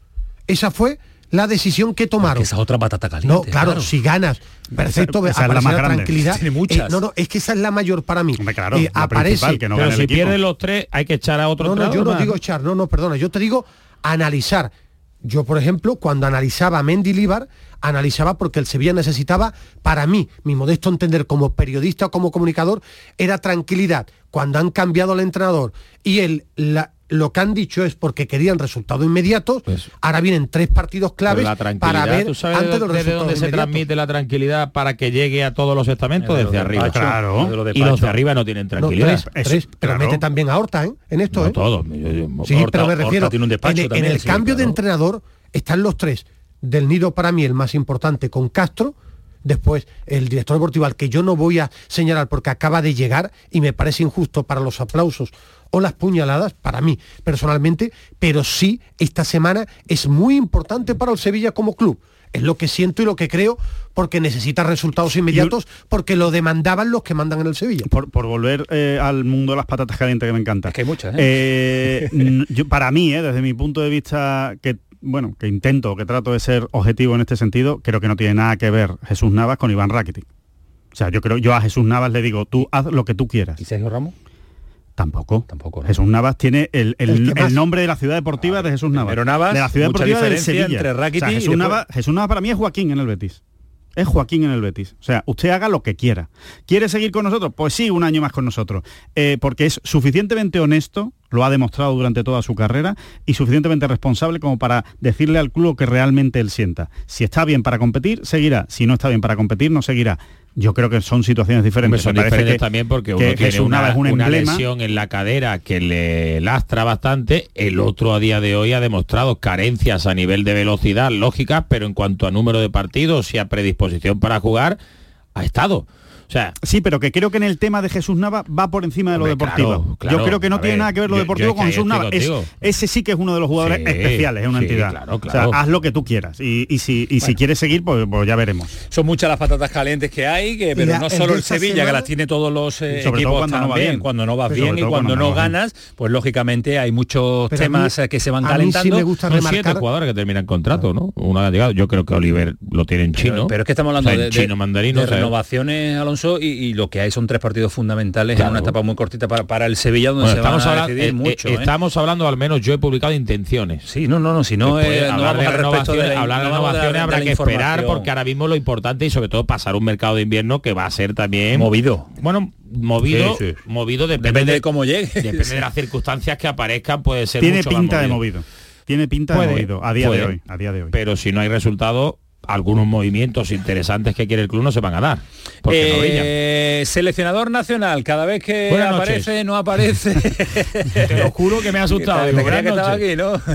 Después de en, cualquier en cualquier momento el que vaya a tener un, encuentro con un torero, al ir al ave, al coger, al coger el avión preguntarle sobre dos eh, nombres vinculados mucho a Andalucía, vinculados a esta ciudad. Te imaginas, ¿no, Alejandro? ¿Quiénes son, no? A ver, eh, pues eh, no, no caigo, no caigo. Brian Zaragoza le han preguntado. Ilumínanos. Sobre Brian Zaragoza lo han preguntado. No creo. No, no sobre... ¿Quién más le podemos decir? Uf, qué cansino. qué cansino, la verdad es que sí. Pero es normal. Sobre Ramos de la Fuente. pero lo que está claro es que solamente ver cómo se han ido desarrollando los acontecimientos pues demuestra que mi apuesta pasa por otros jugadores, sin quitarle valor a, Sergio, que es un grandísimo jugador. Yo ahora tengo en esa posición y en otras una serie de jugadores que, me dan mucha garantía y confianza. Y yo os pregunto, ¿por qué no se cierra el debate en torno a Sergio Ramos a la Yo creo que el primero lo deben cerrar los dos, para mí. Sergio Ramos, pues lo cerró, nunca más. lo cerró. ¿no? Sí, pero que creo que además. Se retiró de la selección. Sí, pero, no, pero. Lo, que yo el seleccionado, comunicado, el seleccionado lo que no quiere pero a abrir. entiende que decir no seguro es faltarle el respeto a un jugador como Sergio Ramos, pero creo que ya se le ha preguntado 70 que, pero un de la fuente dice no definitivo. Porque creo que él entiende, no debe. entiende, claro, primero no debe, no y después que él entiende que al final, aunque no lo lleve, Sergio Ramos en el fútbol es Sergio Ramos. De todas maneras, insisto, estamos estamos hablando de Sergio Ramos, que vaya a la selección, que venga, que juegue todo. Bueno, a ver si el físico le da para jugar. El el sóleo le da. O el sóleo o lo que tuviera cuando no fue a Pamplona. Ismael, que te he cortado antes. No, que yo creo que es una tienen etapa cerrada. dos, ¿no? Primero Luis de la Fuente, que yo creo que no pasa por nada por decir eh, no lo voy a convocar porque hay otros centrales mejores. Es lo que ha dicho. Sí, igual. Y ya está cerrado, para mí está cerrado. Y no, pero no está cerrado definitivamente. Es que definitivamente, salvo que te mueras, eh, no. definitivamente que va a decir, no lo voy a convocar nunca porque ahora se que, queda sin centrales. Concretamente que me muera yo no tiene nada que ver con, que Sergio Ramos vaya a la selección. Que, Luis de la Fuente va a decir, no lo voy a convocar. Parece que te va en la vida no, porque, en y que el hombre lo ha dicho, lo que queremos que diga, el hombre ha dicho que tiene otros centrales, que ya lo ha visto que no lo va a convocar. Pues eso significa casi un no, porque diga el no, pero, ha dicho casi un no Ismael Medina. Pero hablamos, pero hablamos de un jugador muy importante, es que no podemos perder esa perspectiva ni podemos llevar las manos a la cabeza porque haya tanto debate con Sergio Ramos. Es cansino, pero es normal por quién es. Al final es el jugador más importante de la selección española de los últimos años, lo ha ganado todo, ha levantado todos los títulos y él sigue diciendo que no cierra la puerta a la selección española. Nada, porque, recupere a Iniesta y recupere a Busquets. Y, por, Busquets sí, y porque Sergio Ramos se ha sabido mover muy bien. Esa es la realidad. Yo lo creo así de bien. No, porque, la, se ha, sabido mover muy bien la puerta abierta. Se ha sabido mover muy bien qué significa. ¿no? Se, se, sabe muy bien, muy bien, porque yo en el momento que pregunto una vez al seleccionador y me dice que no lo va a traer de momento, si voy otra vez el mismo ocho veces a preguntar lo mismo, pero tú no, crees que no, es de, Sergio Ramos? No, no, no. Yo es que creo que le preguntan todos los medios de Madrid porque vende. Yo trabajo en una tele local y tú de relevo. Si vas a todas las ruedas de prensa y de Radio Marca, le preguntan por qué vende. ¿Tú trabajas en una tele local? En una tele nacional. Ah. Una tele nacional. Pero que decía... No nos hemos dado cuenta. No, que Alonso dejaba como si Sergio mandara que le preguntaran. Pues no lo sé, no, tengo ni idea. Ahora, sí a nivel nacional, tanto eso, yo, pero yo sí sé que a nivel nacional es un jugador a mí me cansa una barbaridad, pero entiendo que todas las teles nacionales, radio nacionales que vende, debate, la gente lo escucha. Que a mí me parece cansino, sí y que ha pasado por el Real Madrid durante muchos años y ha sido una institución el Real Madrid. Evidentemente, por Brian Zaragoza no le van a preguntar todos los días. ¿O por qué le preguntan a Isco por Isco Alarcón? Por Isco le porque, pregunta. ¿Por Isco le pregunta por qué Isco mueve hilos en la oh. prensa madrileña? No, porque ha jugado en el Madrid, porque ha estado mucho tiempo en el Madrid y porque es un jugador importante. Y porque está muy bien, ¿no? Sí, por supuesto, y Sergio Ramos también, está jugando. Que estuviera en el. Real Madrid marca mucho. Ah. Bueno, es que tampoco los centrales de la selección es española... Está muy bien, está muy bien, y dice, pues estás jugando, estás jugando. no, claro, es diferente. O sea, Isco está mucho mejor que Sergio Ramos en rendimiento, creo no, que es indiscutible. Ahora, indiscutible, no color, ¿eh? indiscutible. Pero bueno, que, quiero decir que los centrales de la selección española tampoco son venga, indiscutibles. Venga. Siguiente pregunta, la obligada bueno, a las dos. Juega está haciendo una gran campaña, pero claro, tienes que tomar decisiones. Eh, en esa eh, posición, pues seguramente si decimos esto creo que también lo decía, se ha hablado antes de Estefano, yo creo que de Estefano en alguna ocasión en vestuario, cuando algún jugador le demandaba jugar, dijo, bien, pero dígame a quién quito de sus compañeros, ¿no? Entonces, pues algo así, pero ¿a quién quitamos? Sí, pues la decisión la tiene que tomar él, no yo. El seleccionador, ¿no? Tendrá que decidir si Isco es mejor de los que él está llevando. Hombre, él la tiene que tomar, y, pero tú la juzgas, ¿no? Tú dices, yo creo que Sergio Ramos tiene que ir y que este no tiene que ir. No, concretamente yo creo que Sergio Ramos no debe ir. Si me estás preguntando mi opinión, Ramos, yo creo que Sergio Ramos, Ramos no, debe eh, ir. Isco sí. Eh, yo creo que Isco puede ir a la selección. Está en la prelista. Puede ir, yo creo que Isco debe ir en estos dos partidos. Debe ir, no lo sé. No, me tiraría tanto a la piscina. Es el momento para que eh, vaya. Yo creo que, por rendimiento lo debe probar ahora mismo. Yo digo lo de probar, aunque tenga trayectoria, está jugando muy bien para llevar los dos partidos para ver qué tal anda. Lógicamente, igual. ¿Sergio Ramos está para convocarlo ahora mismo? No. Ahora su rendimiento es el mejor central de los que he visto esta temporada en el Sevilla. Seguramente no. Y el Sevilla, claro, un, Equipo, que, está a dos puntos del descenso, y, que, ahí tiene, que tiene, claro, y que ahí tiene, o sea, Nianzú... Bueno, pero costó 20 kilos, lo firmó el Sevilla, no, no apareció, sí, pero que Nianzú no apareció un día por el Sánchez Pijuán y dijo, hola, quiero estar aquí. Claro, claro. Y, y Gatoni lo Sevilla. Viene en estos momentos al Sevilla con la edad que viene porque lo que hay dentro en el club no gusta, claro. Claro, entonces es un problema de los que están, no del que rinde mejor. Yo creo, mira, por ejemplo, eh, hablando más directamente, creo que tal y como está rindiendo ahora mismo Isco, mientras Pedri esté lesionado, si Pedri no puede ir a la selección, que creo que es seguramente... Es que esa es la pregunta de la de la Fuente, ¿aquí en Quito? Es que no es fácil, porque quitas a Fabián, quitas a Gaby, eh, quitas a... Y además son estilos de futbolistas muy diferentes. Manu, lo llevaba, Manu está buscando ya tres o cuatro que tiene fuera. Ansu Fati, ¿a quién me quitaba Manu? Bueno, Ansu Fati, por supuesto. Pero, es que, es que, Ansu Fati no es, pero, pero, Ansu Fati no es ese puesto. Bueno, bueno, bueno tú puedes, puedes, jugar otra cosa. Tiene banda, pero es un jugador que puede jugar de media punta isco, cayendo en banda. Ya te he dado el nombre, no pedía Luis de la Fuente un nombre, por rendimiento está Isco, lo ha dado Manu. Isco está rindiendo mejor que Ansu Fati. Ya está y no pasa nada. Que sí, que sí, pero, que yo creo que son posiciones diferentes, no, tiene nada que ver, hombre, no, quitaba uno por otro. ah, si con calzador lo quieres meter, pues sí, lo, puedes meter por Lenormand, si quieres, a Isco. No, no, por Lenormand no, porque eh, Isco puede jugar de enganche y puede jugar caído en banda izquierda. Donde está jugando bien ahora mismo es de enganche. Bueno, que cuando abre Luis de la Fuente volvemos a abrir Yo creo que lo va a llevar, por cierto la prelista está, otra cosa que después... Yo creo que lo va a llevar. yo creo que también lo va a llevar. para que a ti que te gusta mucho como Alejandro lo de las ruedas de prensa, sigue hablando igual de Soso y la ¿eh? no, digo, usted le da una importancia a lo que hablan los entrenadores. España está jugando mejor y sigue siendo igual de Soso hablando Luis de la Fuente lo analizamos porque sí porque tú, tú, siempre dices es que lo que transmite sigue transmitiendo igual cuando no ganaba que ahora que ha ganado un montón de partidos se ha metido a España lo que transmite Diego Alonso es una maravilla y no gana nunca bueno, en rueda de prensa tampoco. Sí, se transmite unas, unas películas, lo importante no es ganar. ¿eh? A mí me compran pocas y de Mendilibar me compraban más. Eso no es la vara de medir. Bueno, sí, sí, el mensaje que llega es que el lector... Del, Mendilibar originario, porque lo conocían más. de última época ya no, no vendía tanto. No, no, sí, son los de arriba. bueno, señores, que, Por eso digo que lo conocían os quiero, antes de deciros hasta luego, eh, os quería preguntar por el partido clave de este fin de semana. ¿Lo tenéis en mente? ¿Lo tenéis en mente los partidos Ismael Medina? Yo sé que tú sigues un Celta de Vigo-Sevilla, un Betis-Mallorca, un Alavés-Almería, un Valencia-Granada y un Getafe-Cádiz de los andaluces. El Celta, Sevilla, porque sí, pero te explico por qué. Granada, Almería y Cádiz. Bueno, pero porque creo que Pero saben que van a estar ahí. Eh, sí, porque esta semana va a decidir muchas cosas o debe decidir cosas en el Sevilla para el resto de la temporada y antes del parón para mucho análisis. Pero es que cuando yo te escucho hablar de hay que decidir cosas en el Sevilla, es que se han decidido ya casi todas, el cambio de entrenador. No, me explico, no, que hay que decidir primero en este parón por qué puede pelear el Sevilla. Y en el club eh, eh, hicieron el cambio por, para intentar Yo lo que viene a, decir es que si el Celta que no gana nunca te gana también en Balaídos, no, no, no echa, sino que ya si te empiezas a mandar un mensaje, al menos mandaremos un mensaje de opinión de pelear por el de que hay que pelear por lo de abajo. El cambio de entrenador era porque pensaban en el Sevilla que con el cambio de entrenador se iban a acercar a Europa. Por eso yo he remarcado la importancia de estos partidos. Si no te acercas ahora y llegas al parón, es un tiene mucho análisis. Mucho análisis porque el cambio ha sido para acercarse a Europa. sin ninguna duda los tres de abajo. O sea Almería Granada y Cádiz, eh, se juegan muchísimo porque además son contra rivales a los que les debes ganar. O al menos les debes competir. O al menos les debes eh, sumar algo en esos partidos, ¿no? Aunque, aunque jueguen fuera de casa todos, pero ese a la vez Almería me parece dramático. Eh, como, como el Almería. Porque sabemos, sabemos que Granada y Almería van a estar ahí, pero yo el Cádiz no me lo esperaba en esta situación y ha dejado de competir.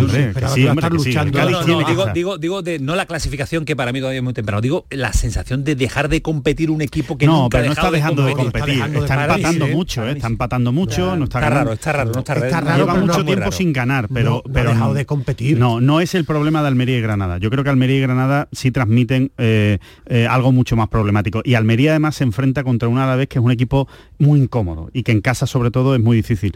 Creo que eh, el Almería necesita, necesita, necesita como el comer sacar algo positivo este fin de semana. Hoy el Cádiz no está en el escalón de Almería y Granada, por sensaciones. claro, por cierto que Rafa Benítez es uno de los maestros de Diego Alonso. Sí, sí, sí. Siempre, siempre, siempre lo cita como, como, uno de los referentes como entrenadores por la metodología de trabajo, a pesar de que estuvo muy poquito con él. Estuvo una pretemporada y salió. Mira los datos. Sí, lo he mirado. En la pretemporada de 2001, cuando firma por el Valencia, eh, Rafa Benítez, después de subir al Tenerife a Primera División, está Diego Alonso en esa plantilla del Valencia y a mitad de julio fichan a Salva La eh, metodología dijo Diego Mete. Exactamente, y la metodología dijo, bueno, pues aún así, fíjate, gran señor que, metodólogo. que se fue de hecho, de hecho fue un pero, pero parece un cambio a punto de... coincidir en varios equipos, ¿no? Y no ahí, yo- en ese, en ese, bueno, que coincidieron. De hecho, entrenó a las órdenes de Rafa Benítez durante muy poco tiempo, porque a mitad de julio, como digo, firmó el Valencia a Salva Ballesta de un Atlético de Madrid que acababa de descender. Y salió Diego Alonso. Y Diego Alonso se fue al Atlético de Madrid, que acababa de, de descender y fue su mejor temporada goleadora en segunda división con el Atlético de Madrid, que asciende, ¿no? El, el Atlético. Y sin embargo, a pesar de, esto, de estar muy poco tiempo, le marcó muchísimo como entrenador Rafa Benítez. Experiencia, metodología, ante la una de las novedades de, de la Liga. Alonso, ¿qué partido te Yo marcado? coincido con Ismael. Eh, El de ver, Sevilla. Quizás el Almería es verdad que por inversión creo que en el club no se esperaban estar a estas alturas así. Cádiz yo creo que tienen claro que es sufrir, sufrir y sacar la cabeza. El Granada también por el ascenso. Yo decía el partido del Sevilla porque creo que, que el giro puede ser dramático de la temporada con una simple derrota en un partido ante un rival que no es que esté necesitado también, que es lo siguiente. Por eso creo que puede marcar más, ¿no? De, buscar objetivos champion que ha desaparecido a verte pelear por los puestos de abajo, te marca mucho la temporada. A ver, ¿no habéis eh, reparado ninguno en el Betis Mallorca? No. Bueno, porque, Porque el Betis para el está Betis, bien. a ver, el ¿no? Betis no, no está en un momento si ganas problemático. se mete donde quiere, pero si pierde, como dice Alejandro, no es problemático, ¿no? Después de la última victoria, ¿no? No, porque el Betis está haciendo una temporada aceptable ahora mismo, ¿no? Entonces no es un partido de decisivo. De vida o muerte. O porque el resto, bueno, decisivo a lo mejor es muy exagerado, de enorme importancia, entonces por eso no, no lo meto, no lo catalogo con la importancia que sí tienen el resto. Bueno, pues nada, señores, que ya las previas más o menos con la pincelada están- queda muy lejos. ¿Quién- el lunes, el lunes, un partido el lunes que es el del El Cádiz. lunes el del Cádiz. Getafe, Cádiz. Madre mía, el Getafe Cádiz también a tener en cuenta porque qué días quedan para, para la, la próxima la próxima Lo bueno es que el jornada. Getafe ha metido todos los goles que va a meter esta temporada, los ha metido ya en la eliminatoria de Copa. Eso es lo bueno. ha metido 10. 12, metió. 12, 12, 12, al- 12. al- Ah, al- 12, el 10, récord. 10 ha sido hoy. ¿verdad? El El el Alavés. Alavés, el Alavés ha sido 10 ahora. El Betis también, otra Eso. goleada. Esa es la copa que no quiere Ismael Medina, en la que queremos Alejandro y yo. Hombre, por favor, Eh, de esos que los equipos. humildes ingresen qué una bonito, barbaridad. en Qué los bonito. Qué dinero, fiestas dinero, qué se han fiestas. vivido. Pasa que las fiestas nunca le han gustado a Ismael, ese, ese es el tema. No, ni le siguen gustando. No, no, sigue- se quiere quedar en su, en su cueva allí tranquilo con Paco Tamayo. Sí, Sí, lo has hecho de menos. si fuera una cueva, una cueva sin puertas, mejor. Y sin ventana, y sin, ventana. ventana, no te resfriaba como te resfriaba, se tiene el problema de. O sea, tú lo que quieres es un búnker, básicamente. Bueno, señores, que me lo he pasado muy bien, que me ha encantado analizar con, eh, y los oyentes sobre todo, la actualidad de, de los equipos andaluces, pero voy a saludar a Paquito Tamayo. Hasta luego, Alejandro. Adiós, Alonso. Adiós. Ismael Medina. Venga, a dormir Adiós. Mira la hora que es, Adiós, casa Paco. eh. No, bueno, ya Paquito. ¿cómo están las redes? Hasta luego Alejandro, ¿cómo no me voy a despedir yo de Alejandro si me dice adiós? es que no, no se puede. Hay buena vinculación. Por supuesto. Pues mira, Antonio, están entrando muchos audios, ¿eh? porque la gente tiene ganas de, de tenis, la gente tiene ganas de tenis en Andalucía y la gente está recordando pues esos partidos ¿no? que, que comentábamos a la hora de lanzar eh, ese regalito para nuestros oyentes. Recordamos que en nuestro Twitter estamos sorteando dos entradas para ver la Billie Jean King Cup, eh, que se disputa la semana que viene en la cartuja. ¿Qué tienen que hacer para conseguir estas entradas? Pues mandarnos un mensaje de audio al 616-157-157 comentándonos qué final de un jugador o jugadora español o española recuerdan con más ganas. Que por cierto, habéis comentado ante Antonio ese inicio de, de Rafael Nadal eh, Parera en esa Copa Davis. Yo te tengo que comentar una anécdota que tengo con él y es que ver, cuando llega... Cuando llega al hotel, yo tendría 5 o 6 años, no me acuerdo, cuando llega al hotel, Sí. allí en el, en el centro había un cordón policial, todo el mundo se quería acercar, nadie podía, yo que como era muy pequeñito me metí por debajo de los policías y le di un abrazo a Rafa Nadal, que ese abrazo lo tengo yo en mi cabeza todavía, ¿eh? así que yo no puedo participar, no puedo participar en, el sorteo. Yo ya te cuento mi anécdota con, con Rafa.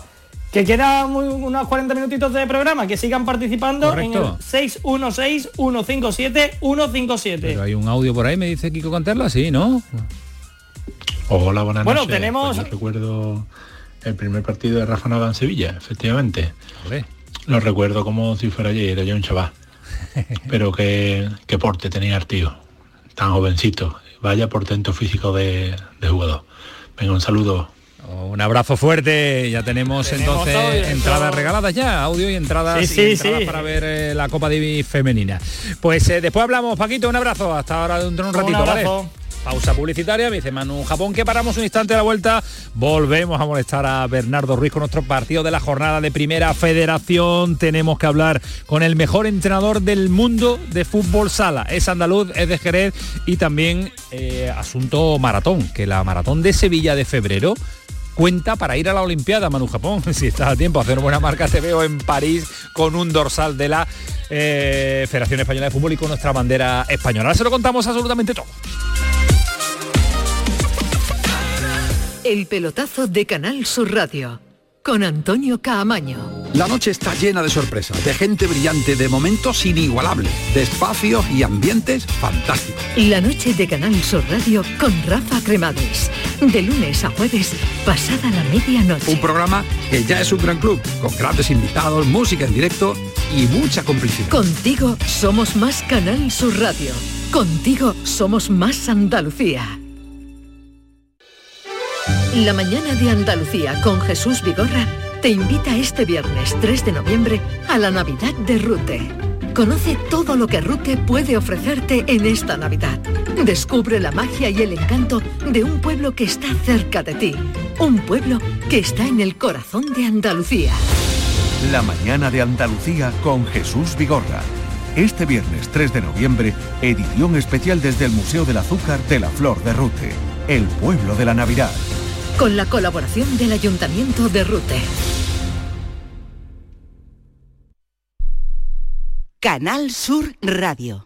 Trabajo en equipo. Bien hay los ocho. Compromiso. Nadie se descompone. Esfuerzo. Reviento cada palada. Sacrificio. Dicen que nunca se rinden. Constancia. Sigo.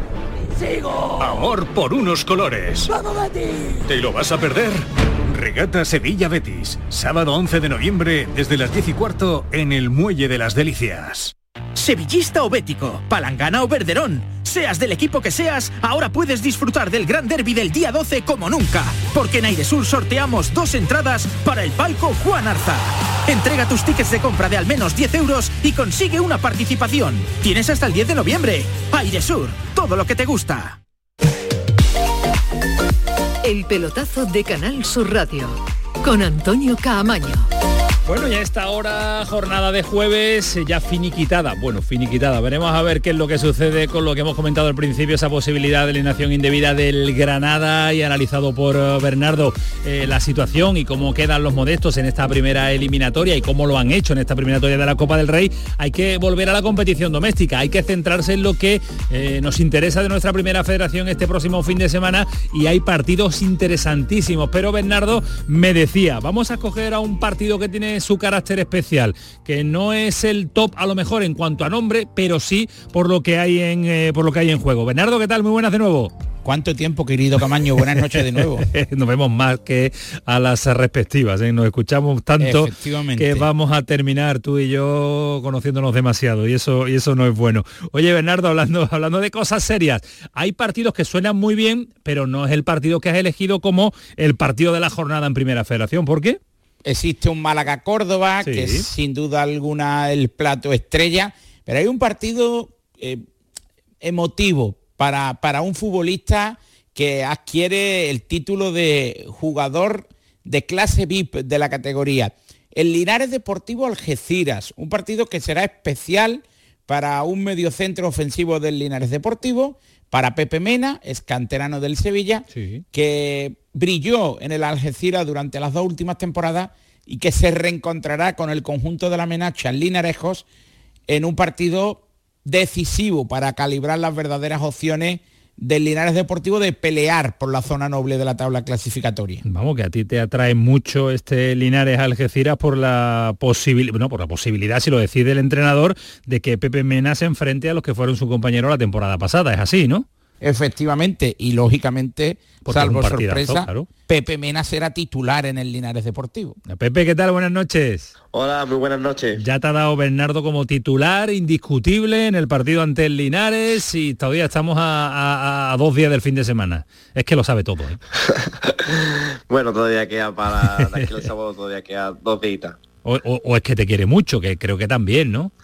Eso, eso de agradecer, se lo agradezco. Pepe Mena es uno de los mejores jugadores que ha apadrinado Utrera, que es una tierra prolija, de futbolistas de primer nivel, pero hay un pelotón de futbolistas de primera federación, de segunda federación de Utrera, con una etiqueta de jugadores con talento. Y Pepe Menas, uno de ellos, fue canterano del Sevilla y además protagonizó una aventura en la República Checa, si, si mis datos no son erróneos. En el Bani Ostrava, ¿no? Sí, la verdad que sí, que cuando salí de, del Sevilla, pues me salió la, propuesta de, primera división de, la República Checa, que es el, como habéis dicho, el Bani de Ostrava.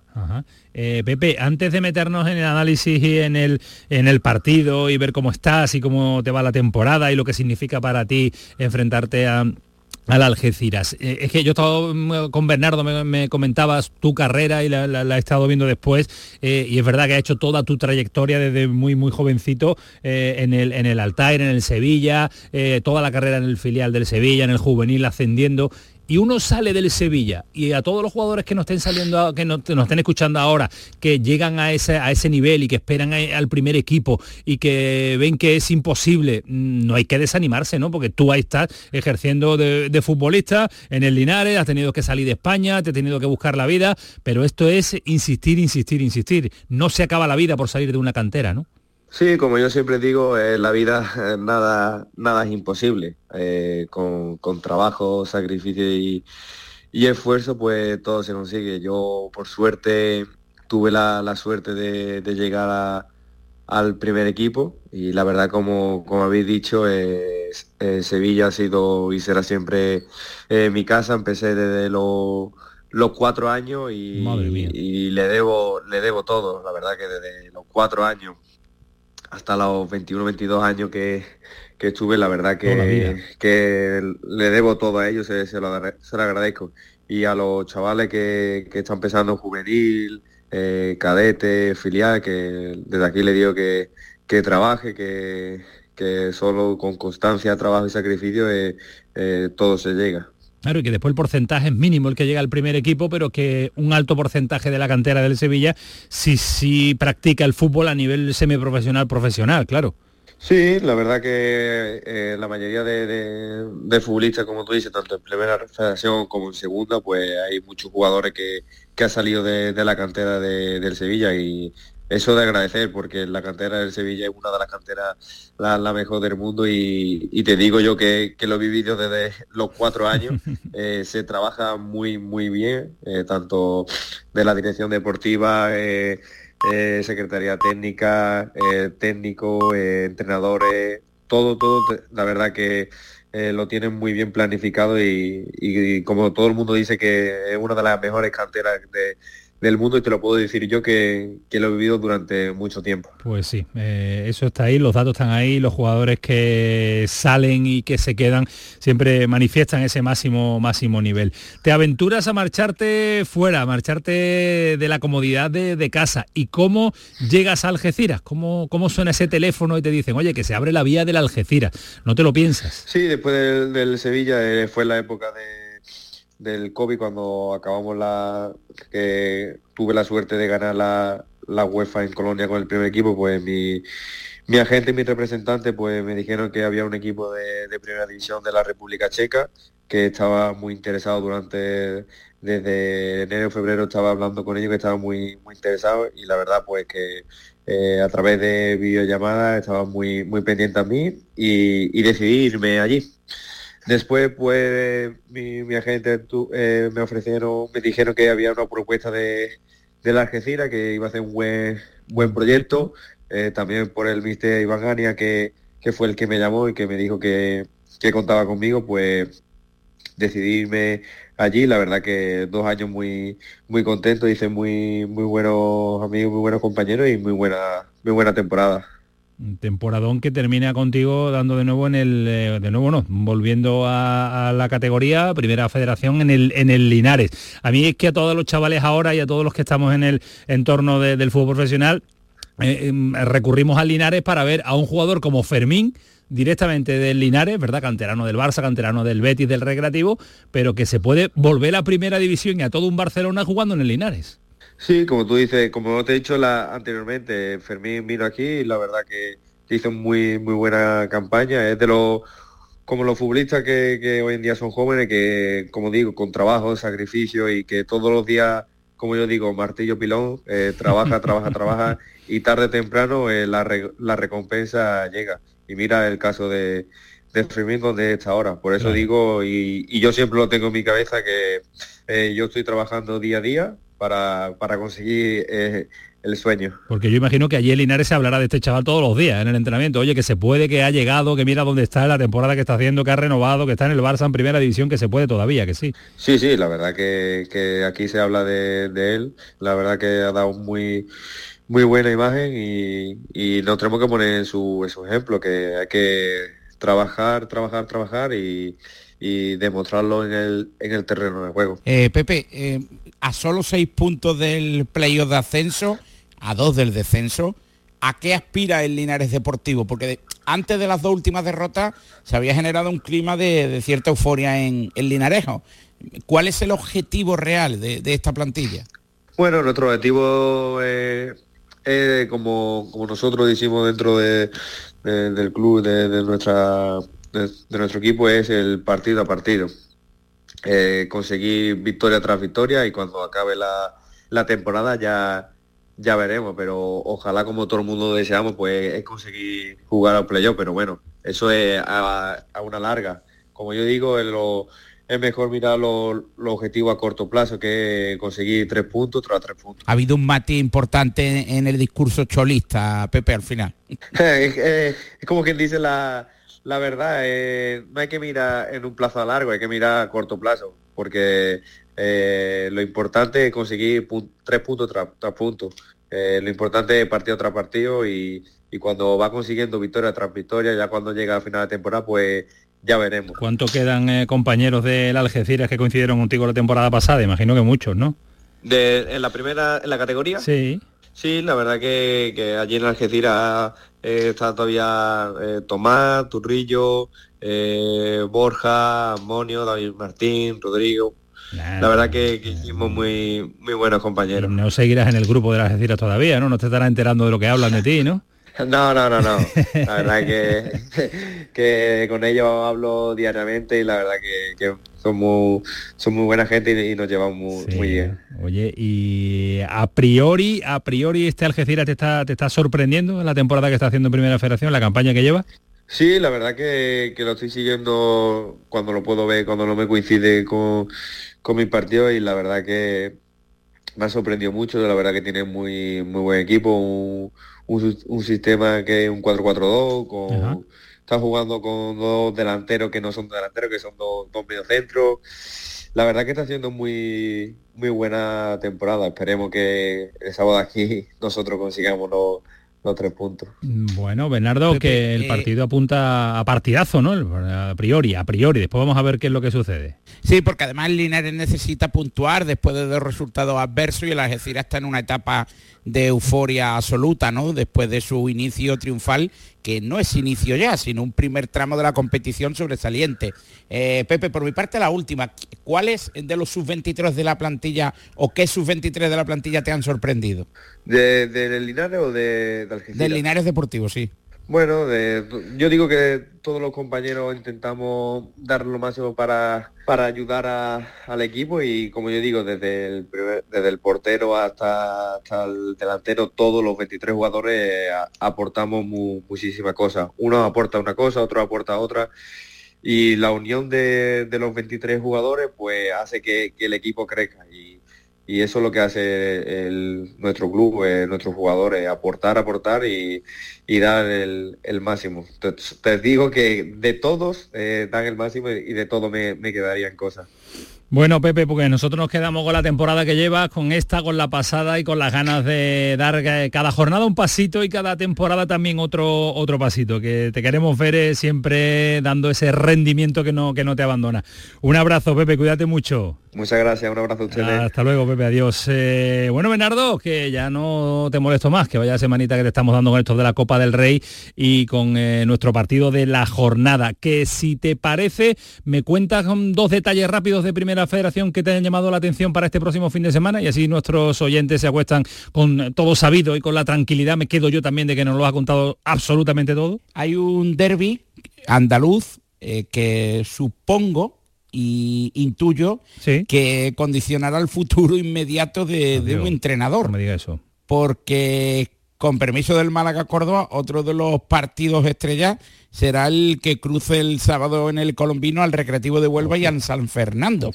Una derrota del decano supondría una etapa de crisis real en la entidad blanquiazul y el futuro de Abel Gómez podría, podría someterse a juicio por la Junta Directiva del Consejo de Administración del Recre. Bueno, pues eh, esperemos que reaccione, lo que pasa es que es otro enfrentamiento andaluz y este recreativo es verdad que no está haciendo una buena temporada, tanto en Primera Federación como en la Copa del Rey que cayó eliminado en el día de ayer.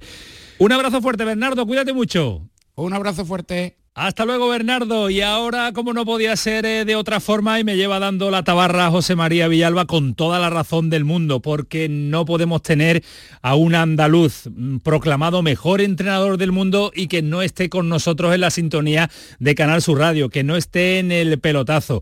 Es Antonio Vadillo. Villalba, ¿qué tal? Buenas noches. Buenas noches, Antonio, ¿qué eh, tal? esto no se da todos los días, así que no nos queda más remedio que molestarlo un ratito al míster, ¿no? Orgullo andaluz por todo lo alto. Ya sabes que el fútbol sala andaluz es cuna de, grandes entrenadores. Eh, además, paisanos de, nuestro invitado de hoy. Te cuento, por ejemplo, Fede Vidal, el entrenador de la selección española, su hermano José Vidal, actual entrenador del Alcalá Fútbol Sala y ex entrenador del Betis, el Jerez eh, Toyota Industrial eh, es un equipazo, el Cádiz Vigili, en fin, que la provincia de Cádiz y Andalucía en general es la cuna del fútbol sala y además nutrimos de muchos futbolistas a la selección española y como no podía ser de otra forma, el supercampeón de todo, el Palma Futsal, campeón de la Champions, pues tiene al mejor entrenador del mundo. Antonio, ¿qué tal? Buenas noches. Vaya presentación, ¿eh? ¿Qué vamos a decir? Acojona la presentación. No, no, no, nada, que vamos a decir de mejor entrenador del mundo. Si quiere le damos un palo, si quiere le decimos, este año no ha ganado este título. no, no, imposible. ¿Cómo está? pues la verdad que eh, contento, ¿no? Muy contento. La verdad que yo personalmente los premios individuales en deportes colectivos me, me chirrían, ¿no? Ya de mi etapa de de jugador, pero está claro que a nadie le ha marcado un dulce y, esto es consecuencia de, todo el colectivo, ¿no? de todo el grupo, empezando por los jugadores, que son los gran artífices de que, de que hagan que esto sea posible, y mi cuerpo técnico que, que cada día me hace mejor. Mister, esto se dice siempre, pero a uno le, le, da, le cosita también, que, eh, hombre, uno tiene que, no van a nombrar todo el cuerpo técnico ni toda la plantilla, uno es referente, el otro día estamos con el balón de oro y Messi se viene arriba, y Bonmatí también se viene arriba, hombre, que tengamos un andaluz, un jerezano, campeón, bueno, campeón de todo y sobre todo eh, nombrado eh, mejor entrenador del mundo, aunque yo creo que lo mejor es donde se va a recoger el, el premio, ¿no, Mister? sí, allá, allá en Brasil. Y, casualmente tenemos que jugar unos días antes, tenemos que jugar Intercontinental. La jugamos el 7 de diciembre en Brasil ah. y, la gala creo que es el 17 de diciembre. Eh, a ver si nos trae suerte. Es, eh, ha sido eh, la entrega la hace Mondo do Futsal, ¿no? Que es el el, diario portugués que trata el fútbol sala en profundidad, pero tiene el reconocimiento porque yo le he leído en todos lados, tiene un reconocimiento internacional, ¿no? Sí, sí, la verdad que, están están haciendo mucho por el fútbol sala, eh, es una gala espectacular donde van eh, jugadores de, altísimo nivel, eh, seleccionadores, entrenadores de los clubes más importantes, no, va a estar, va a estar muy, muy chulo, la verdad que, que es un gran reconocimiento, que, la vida del entrenador ya sabemos cómo es, que, el sábado jugamos y, y, que es lo que cuenta, ¿no? Pero bueno, son, son cositas que uno va consiguiendo en su trayectoria y que, siempre es de agradecer y que siempre quedará ahí. Hace una semana también eh, fue mm, condecorado como, como mejor entrenador de España también, de nuestro país. Sí, eh, insisto, ¿no? Es que la temporada pasada hicimos una grandísima temporada. Ya venimos varias temporadas haciéndolas muy buenas, pero la consecución de las Champions, pues, pues parece que ha sido la, gotita, ¿no? La gotita que ha colmado el vaso para que se reconozca ya de, de, una forma más general y más global, pues eh, el trabajo que venimos haciendo desde, desde, hace ya varios años. Y ahora le vamos a dar un palo al mejor entrenador del, eh, del mundo. ¿Por qué no entrena en Andalucía? bueno, la verdad que yo toda mi trayectoria como jugador la he hecho prácticamente fuera de Andalucía. Eh, básicamente todas.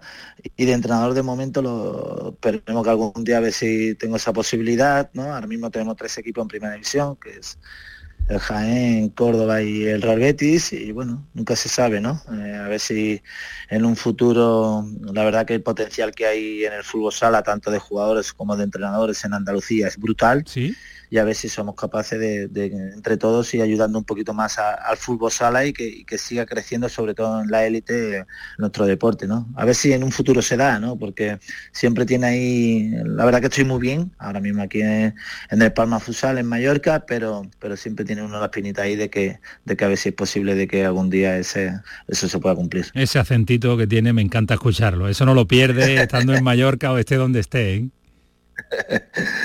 no, al final eh, eh, también bajamos mucho, ¿no? Vamos mucho a Jerez eh, durante todo el año y, bueno, tenemos toda la familia allí, que vienen, que vamos y eso es difícil que se pierda.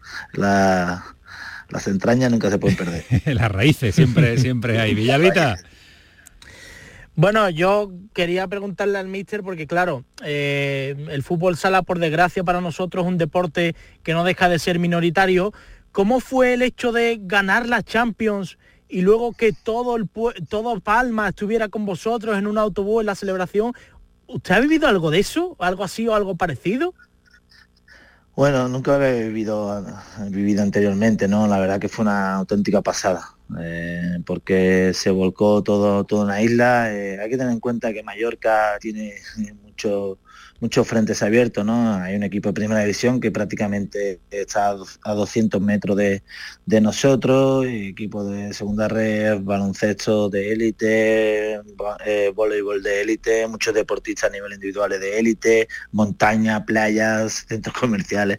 Y nos encontramos donde durante 15-20 días éramos auténticamente los protagonistas, ¿no? Abríamos todos los, informativos, eh, la prensa y eso lo, llegamos a notar, ¿no? Sentimos el calor de, la gente de aquí y la verdad que estábamos muy convencidos de que de que era nuestro momento y que lo podíamos sacar, ¿no? Y como así fue. Y luego la verdad que, fue todo muy emocionante porque fueron partidos muy disputados, muy igualados. De hecho, ganamos en la tanda de penaltis, tras una prórroga también muy, muy igualadas y la verdad que, fue apoteósico y, muy chulo. La ronda élite este año es en, Palma de nuevo. Imagino que el objetivo será eh, volver a repetir la, hazaña. He leído por ahí que, que al Barça es verdad que le ha tocado un camino más complicado, pero vosotros con el subcampeón croata creo que tenéis un camino más fácil para llegar, o bueno, más fácil, verás, la Champions siempre es muy complicada, eh, algo más asequible eh, para llegar a la, a la Final Four, ¿no? Sí, hemos hecho bien los deberes la, en la primero del grupo y tenemos un rival que es aspirante a ganar la Champions, pero hemos podido quedar primero de grupo y, la verdad que, bueno, mm, si, estamos a nuestro nivel vamos a tener posibilidades porque además la jugamos en casa, de pasar a, de nuevo hasta el Final Four. Si para nosotros era una locura ya hace un par de temporadas ir de Europa era una locura ir pasando la ronda, era una locura hacer la Final Four y era una locura ganarla, pues imagínate esto por dos, ¿no?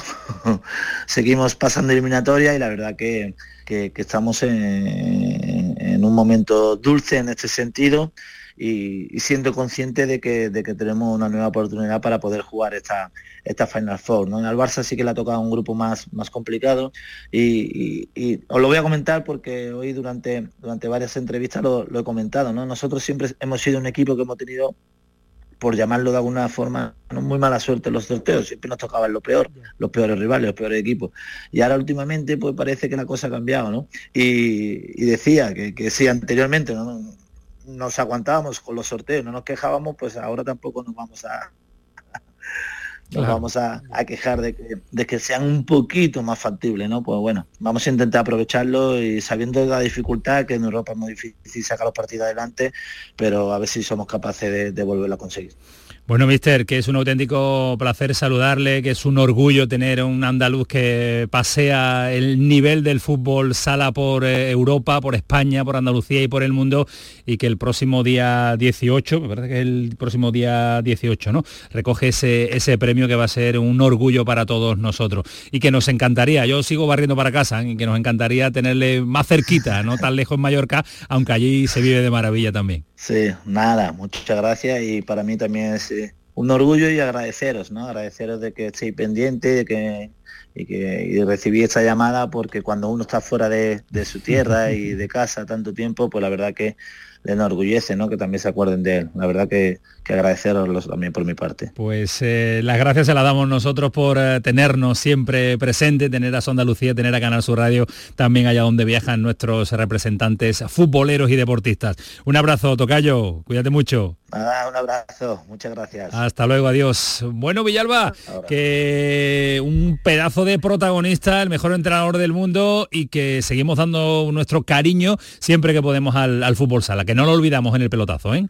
Totalmente, un deporte por desgracia minoritario, pero que nos da muchísima alegría al deporte andaluz y como siempre la Radio Pública de Andalucía presente en todos los eventos importantes donde haya andaluces como, como Antonio Vadillo. Pues eh, espectacular el ratito que hemos pasado charlando con el mejor entrenador del mundo que es de aquí cerquita, que es de Jerez y que es un andaluz de, de bandera. Como lo eres tú también. Cuídate mucho, Bellalvita. adiós, Camaño, buenas noches. Hasta luego, adiós. Y continuamos en la sintonía de Canal Sur Radio porque ahora tenemos otro protagonista. Eso, esto es un no parar. Me dice Kiko Canterla que tenemos que analizar en profundidad con Rubén Álvarez lo que supone la Zurich Maratón de Sevilla del próximo año 2024. Ya se lo veníamos contando.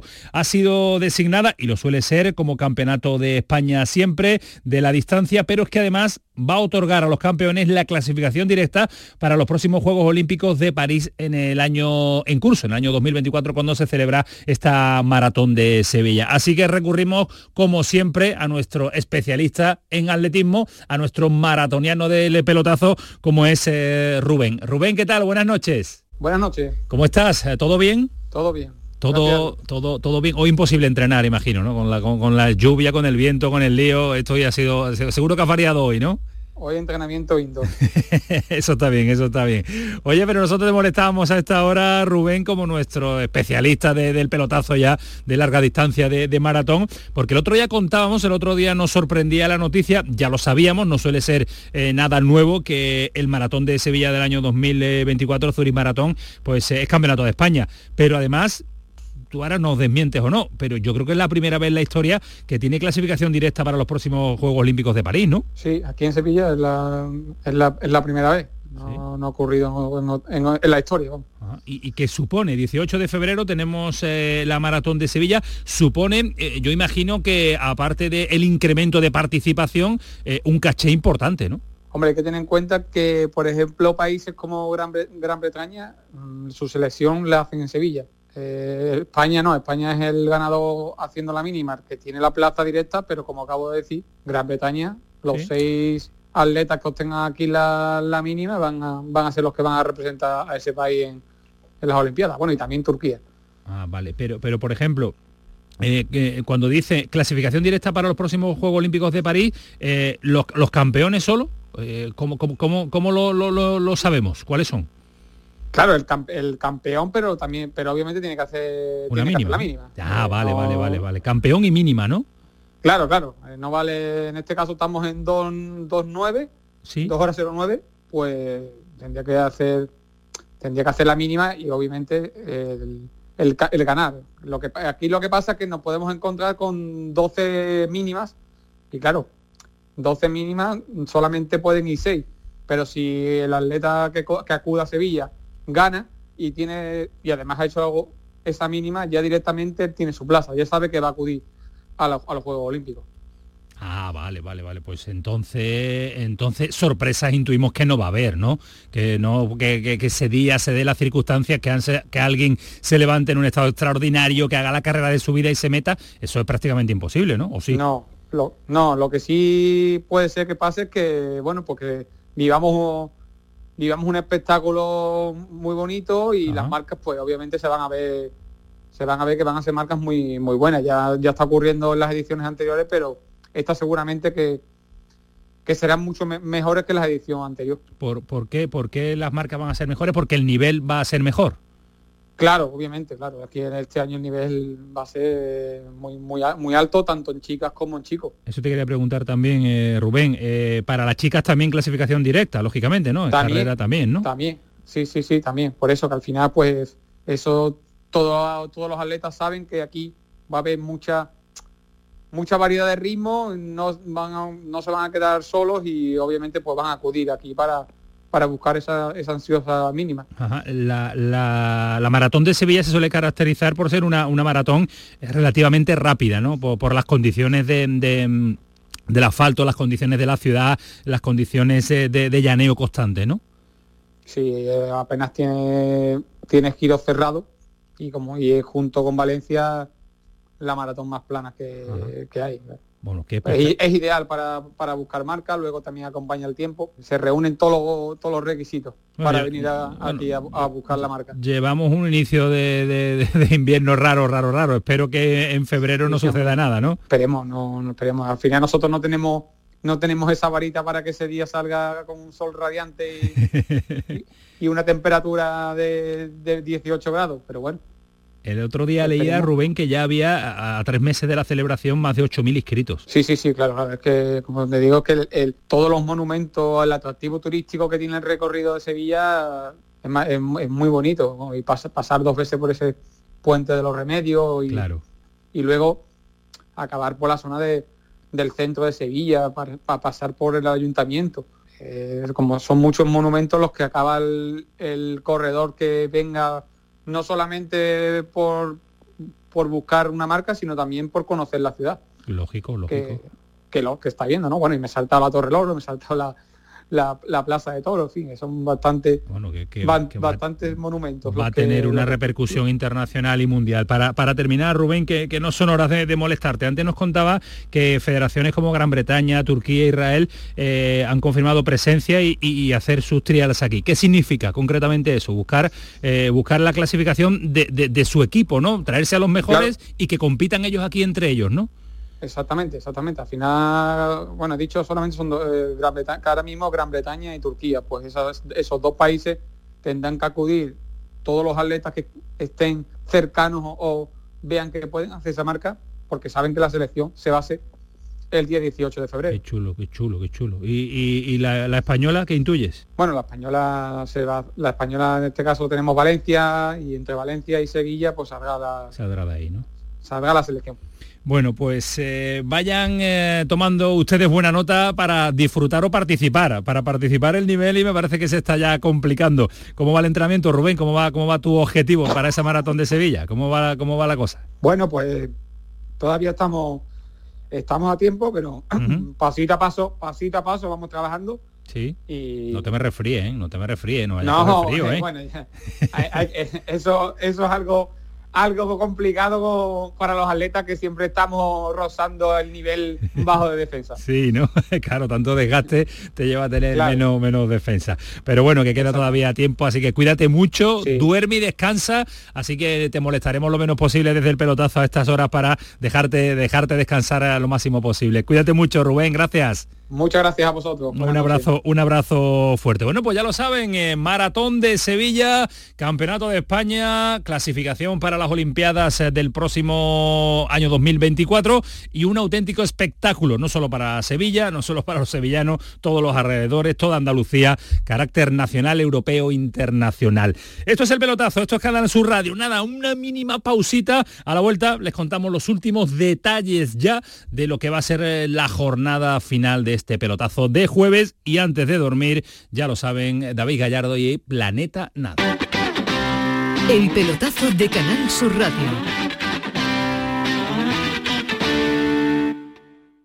Cuando casi todo el mundo duerme, menos tú, ya estamos contigo. En la mañana de Andalucía, el Club de los Primeros con Charo Padilla. Buenos días, Charo. Aquí un primerizo. Bienvenido. Y el éxito de este programa son los oyentes son un club lleno de mucha vida. Cielos despejados, iluminados por la luna. En el Garrobo, 19 grados. Por Pontejimí, 18 grados. 12 grados en la ciudad del Cajamarra. Aquí por Ciudad Baja, 15 grados. La mañana de Andalucía, el club de los primeros de Canal Sur Radio, con Charo Padilla. De lunes a viernes, desde las 5 de la mañana. Contigo somos más Canal Sur Radio.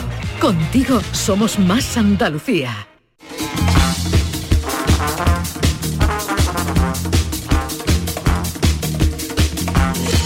Nos quedan eh, tres minutitos, eh, ya está David Gallardo con nosotros, pero antes mañana Las Palmas y Atlético de Madrid abren la jornada en primera división, la jornada ya 12, el Cholo Simeone mañana con su equipo, con Atlético de Madrid en caso de victoria se podría poner con 28 puntos, lo mismo que tiene el Real Madrid y el Girona, se podría poner hasta incluso primero el Cholo. Bueno, la verdad que no, estamos pensando en esa puntual situación. Si valoramos el rival que vamos a enfrentar y repito una vez más, eh, como dije al inicio, juega bien, es valiente, un equipo arriesgado, un, equipo que quiere proponer, que juega con su portero casi como un central en salida bastante tiempo del juego. Eh, me gusta, no creemos que le podemos hacer daño. Cinco victorias consecutivas lleva el Atlético de Madrid, quiere una más y quiere, y, lo lógico es eh, meterle presión al Real Madrid, al Girona y sobre todo más distancia al Barcelona. Llegamos a la edición de nuestro jueves. Llegamos a nuestro momento espectacular, nuestro momento que deseamos, queremos y adoramos, que es saludar a David Gallardo y sus historias, sus detalles, sus anécdotas, sus curiosidades todo lo que en sí es David Gallardo. David, ¿qué tal? Buenas noches. Hola Antonio Camaño, buenas noches. No solo de fútbol vive el hombre y la mujer, también está el curling. El equipo español mixto de curling es subcampeón del mundo y nadie le da bola. Desde aquí reivindico un programa de curling. Pero no solo de curling vive el hombre y la mujer. La selección española de cricket es tercera de Europa, medalla de bronce. Desde aquí reivindico un programa de cricket. Pero no solo de cricket vive el hombre y la mujer. Somos subcampeones de Europa de flag fútbol femenino. Esto es como el fútbol americano pero sin tocarse. Como cuando llevas más de un año casado. También tenemos otra modalidad deportiva que se llama plugin. Hoy hemos conocido a la campeona del mundo de plugin.